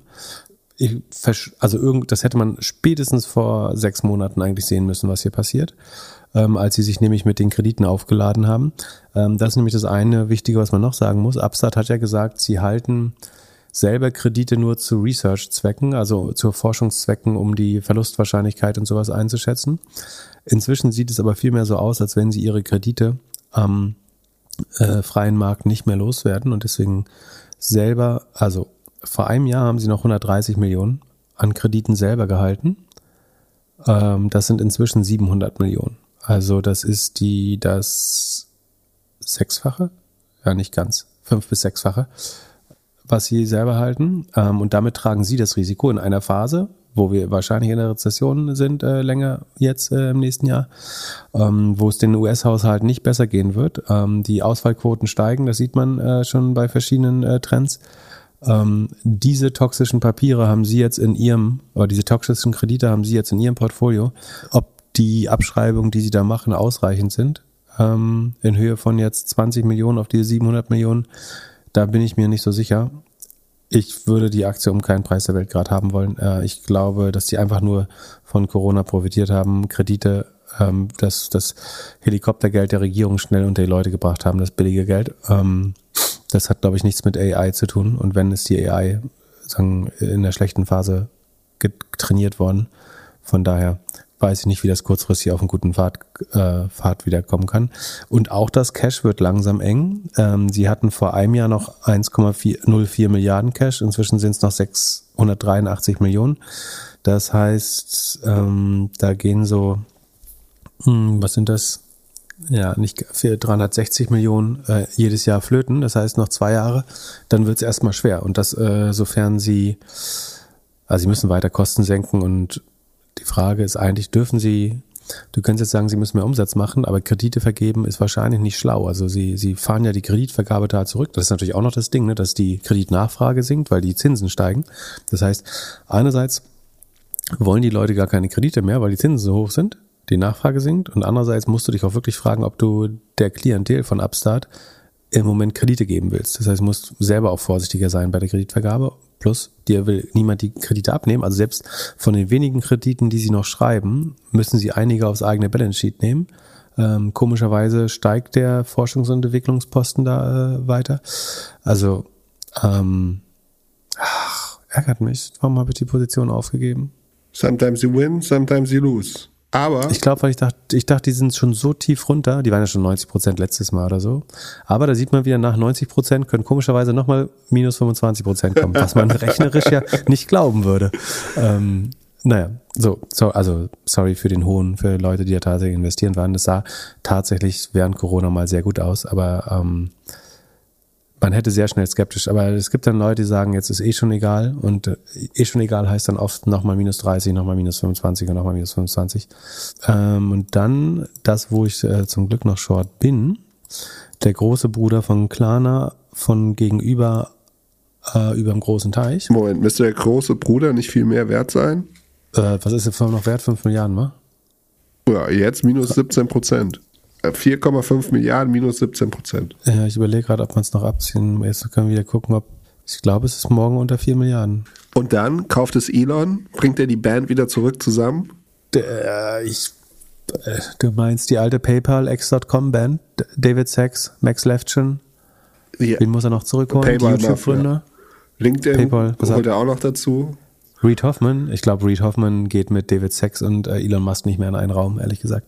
Der ist ja, äh, also äh, auf keiner extremen Seite, aber sehr demokratisch veranlagt. Was interessant ist, äh, also äh, habe ich jetzt zufällig äh, herausgefunden, ist, dass Elon ja gar nicht auf dem PayPal-Mafia-Foto drauf ist. Es gibt ein Foto, könnt ihr jetzt mal googeln, äh, PayPal Mafia, dann findet ihr so äh, die Gangster, die alle hinter PayPal waren. Und da sind alle ja, sehr gut abgebildet, aber Elon, der war irgendwie nicht mehr dabei. Äh, oder es war, bevor sie X.com gekauft haben. Also er hat ja PayPal nicht gegründet, sondern X.com an PayPal verkauft. Möglich. Ich sag wieder PayPal, PayPal. Ja. So, aber wir kommen zur Firm. Also warum dieses Gespräch gerade aufkommt, ist, weil die Firm von einem ehemaligen, also einem Mitglied der PayPal Mafia, also ehemaligen Mitgründer oder Angestellten von PayPal gegründet wurde, nämlich Max Levchin, der äh, CTO war und jetzt CTO und CEO von der Firm ist. Die Firm macht Buy Now Pay Later. Der Umsatz ist gegenüber dem Vor Vorjahr um 34 Prozent noch gewachsen. Ähm, das ist gut, wären die Kosten nicht um 49 Prozent gewachsen. Ähm, außerdem wächst das GMV mit 62 Prozent, ähm, nochmal deutlich schneller.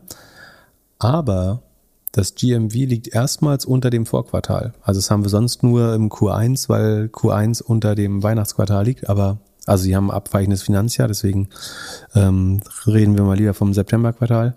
Ähm, auf jeden Fall ist dieses Quartal niedriger als das Vorquartal um 10 Millionen. Äh, das GMV stagniert. Also auch spannend ist, dass das Revenue eigentlich seit vier Monaten komplett, äh, vier Quartalen, seit einem Jahr komplett flat ist.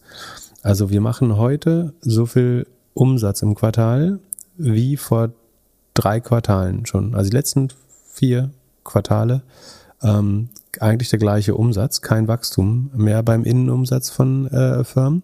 Das liegt daran, dass die Take Rate sinkt. Vor einem Jahr hat man noch 10% oder 10,5% verdient. Inzwischen sind es nur 8,2% des GMVs, was man als Revenue erstmal vereinnahmt. Dem entgegenstehen dann erhebliche Transaktionsgebühren. Die sind, die, die Transaktionsgebühren bestehen aus ja, also die Fundinggebühren, also Zinsen, die man selber zahlt, Processing and Servicing, Provision for Credit Losses, das sind eben die Rückstellungen für Ausfälle und so weiter. Die, also die Kosten dafür betragen 179 Millionen. Die Einnahmen aus Merchant Revenues und Virtual Card Revenues sind aber nur 140 Millionen. Das heißt, ähm, das, womit man eigentlich das Geld macht, ist das Interest Income von 137 Millionen. Das sind die Zinsen, die die Kunden ähm, und Shops eventuell dafür zahlen. Ansonsten wäre PayPal, äh, wäre Firm quasi sowieso negativ. So oder so macht man aber 40 Millionen äh, Miese noch bei dem Geschäft. Ähm, kann man sich jetzt streiten, ob es an den hohen Transaktionsgebühren oder hohen Ausfällen äh, liegt. Ähm, nee, Sekunde. Was habe ich gesagt? Nee, 40 Millionen ist nur auf Gross Transaction. Achso, oh Gott, oh Gott. Genau. Danach, also nach diesen minus 40 Millionen kommen noch die operativen Ausgaben. in Höhe von 650 Millionen. Und so kommt man dann auf, auf ein äh, Loss from Operations von rund 287 Millionen bei einem Umsatz von 361, 62 haben wir gesagt. Das heißt, die einer negativen Operating Marge von 80 Prozent.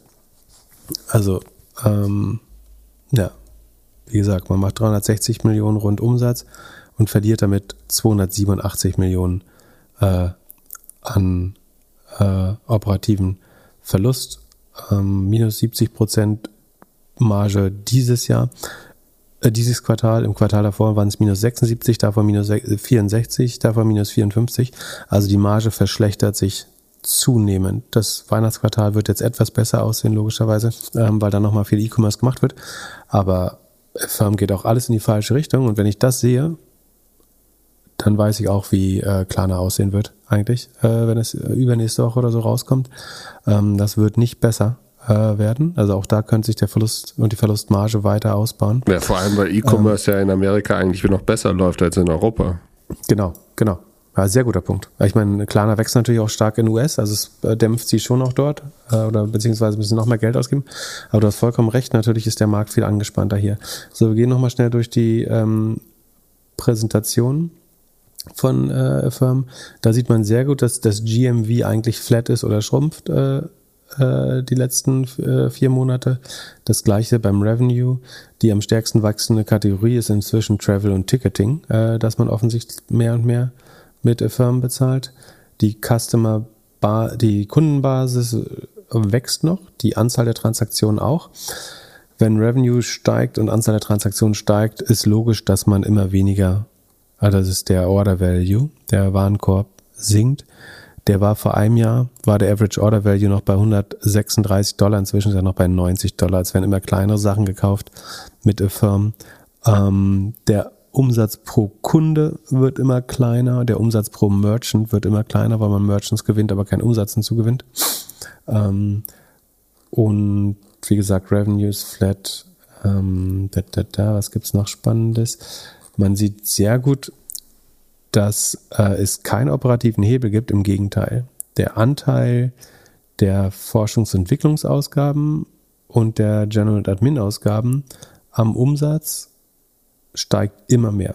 Also äh, vor einem Jahr hat man noch 19 Prozent ähm, Forschungsausgaben gehabt, jetzt sind es 23 Prozent des Umsatzes. Vor einem Jahr hat man noch 22 Prozent Gemeinkosten am, vom Umsatz gehabt, jetzt sind es 26 Prozent. Das Einzige, wo man spart, ist tatsächlich Sales und Marketing. Ähm, da kann man effizienter werden, aber da wächst, deswegen wächst auch eben der Umsatz ähm, nicht, nicht weiter. Man sieht sehr gut, dass die Securitized Off-Balance Sheet ähm, Kredite. Also was Firm macht, äh, so wie die meisten Player, so wie Upstart auch, ist, dass sie die Kredite, die sie vergeben, am, am Markt wieder weiterverkaufen an Investoren, die solche Junk oder ja, so, wie soll man es nennen, also paketierte, verbriefte Konsumentenkredite, da packt man halt 10.000 Kredite zusammen, dann ist es ein Wertpapier und so ein bisschen wie in der Immobilienkrise damals. Ähm, und die, die Kredite, die sie securitized haben, also verbrieft und nicht auf dem eigenen Balance Sheet halten, die sinken gerade. Das heißt, dass netto weniger dieser Papiere an Investoren, von Investoren gehalten werden. Es waren letztes Quartal noch über eine Milliarde, jetzt sind es nur 818 Millionen. Das heißt, netto haben Investoren diese Kredite an äh, Firmen zurückgegeben, wäre falsch ausgedrückt. Aber sie haben weniger neue Kredite abgeschlossen, als sie ähm, zurückgezahlt bekommen haben von den Kunden. Ähm, das heißt, die sind, die Anleger sind oder die Investoren in solche Kredite sind vorsichtiger und wollen die eigentlich nicht mehr haben, weil sie woanders auch gute Zinsen bekommen. Das heißt, auch a Firm hat on-balance sheet wächst weit, genau. Also die, die sie selber aufs Balance Sheet nehmen, wächst, wachsen weiter, während die Investoren eigentlich eher vorsichtiger sind bei den verbrieften äh, Papieren. Man sieht, dass die Loss Ratio oder die Delinquency Performance, das quasi werden Kredite delinquent oder werden die Konsumenten delinquent, also können nicht zurückzahlen nach 30 Tagen und mehr. Da ist man 2021 war man nur bei 1%, inzwischen ist man bei 2%. Äh, das steigt über die letzten Monate. Das heißt, äh, wobei 2% auch das historische Mittel so ungefähr ist. Das ist noch nicht überhöht, aber es steigt und ist deutlich höher als im Vorjahr. Ohne Peloton würde es ähnlich aussehen eigentlich. Warum zeigen sie das einzeln? Genau, und der Outlook äh, sieht eigentlich auch nicht gut. Na gut, Weihnachten wird natürlich ein starkes Quartal, aber danach wird es wieder schlechter aussehen, glaube ich. Ähm, und deswegen verliert die Aktie halt auch hoch zweistellig, oder das heißt hoch zweistellig, zwischen 10 und 20 Prozent. Ja, hätte man sich vielleicht auch denken können. Ähm, also du hältst weiß, dein Short weiter. Ja, äh, Firm würde ich, also da wüsste ich gar nicht, was ich für eine Umkehr. Also sie kommen von den Gemeinkosten, also sie müssten, ich würden sie, ach selbst wenn die 20, also die haben eine negative operative Marge von 80 Prozent. Ich weiß nicht, wie, also was soll denn passieren, damit das ins Positive dreht? Die können die Hälfte der Leute entlassen und werden immer noch negativ. Und sie sparen ja schon beim Marketing, ähm, relativ gesehen zumindest. Das Einzige, was dir wehtun könnte, ist, sie werden gekauft und es gibt irgendwie ein Premium drauf. Ja, aber wer will denn ein Geschäft kaufen, was 1,2 Sekunde äh, Runrate ja, über eine Milliarde ähm, verbrennt im Jahr. Und die sind ja noch viereinhalb, also unter vier Milliarden wert bald. Und, aber das ist das Spannende ist ja, dass die halt fa fast genauso viel Umsatz machen wie Klarna und schneller wachsen. Und Klarna soll angeblich mehr wert sein als die. Also sie haben ungefähr gleiche Verluste, ungefähr gleiche Umsätze, wachsen aber schneller. Ähm, und der Firm ist jetzt unter vier Milliarden wert morgen und Klarna soll angeblich noch, was war die letzte? 6,7 oder so? Ich weiß nicht mehr. Also Klarna geht auch noch, Klarna geht auch noch runter auf unter 5 Milliarden. Ähm, obwohl, ich meine, die Investoren können sich da in die Tasche lügen, was sie wollen. Aber nee, Klarna wird nicht unter 4 Milliarden gehen, weil äh, du kannst halt die Runde so strukturieren, wie du willst, damit die Bewertung nicht so weit runter geht, wahrscheinlich. Keine Ahnung. Ähm, die Frage ist, ob Klarna, also ob da überhaupt jemand, also kriegt, macht man, wer gibt da nochmal, ach, ist auch egal. Ähm, erfahren wir, da kommen auch noch Zahlen äh, demnächst. Sehr gut. Dann würde ich vorschlagen, wir haben komplett überzogen heute. Zoom-Info. Wir haben überliefert, würde ich sagen. Zoom-Info machen wir das nächste bedanken Mal. uns für die für alle, die noch dabei sind und nicht eingeschlafen sind, bedanken wir uns für die, für die Geduld und Aufmerksamkeit natürlich. Ja, dann haben wir äh, auf unserem Discord-Server hat Felix eben noch gefragt, ob wir in Berlin irgendwie ein Event hätten, wo Hörerinnen und Hörer kommen und wo wir kommen. Da gibt's tatsächlich einen und zwar am 22. November tradeoff.ai. Ähm, Decision Making, also Bauchgefühl gegen Kopf, machen wir einen Live-Podcast am Ende und ich habe mit Hauke, dem äh, Organisator, nochmal gesprochen. Drinks sind inklusive, das heißt mit DG20 gibt's das Ticket für 99 Euro und danach ist eine kleine Party. Und ich weiß Also, aus Erfahrung. Das war jetzt nett, nett formuliert, das kriegt man wieder reingesoffen oder was? Niemals. Also man kann mit uns dann auf jeden Fall eine Limo trinken. Und ich weiß von Haukes Partys, also der macht das zwar jetzt in Berlin, aber die Partys in Hamburg waren immer sehr gut. Also falls ihr nochmal ein Doppelgänger-Meetup in Berlin mit uns miterleben wollt, schaut mal auf tradeoff.ai. Pip, wir hören uns Freitag. Vielleicht schaffen wir dann drei Stunden. Bis dann. Schönen Mittwoch. Peace. Tschö.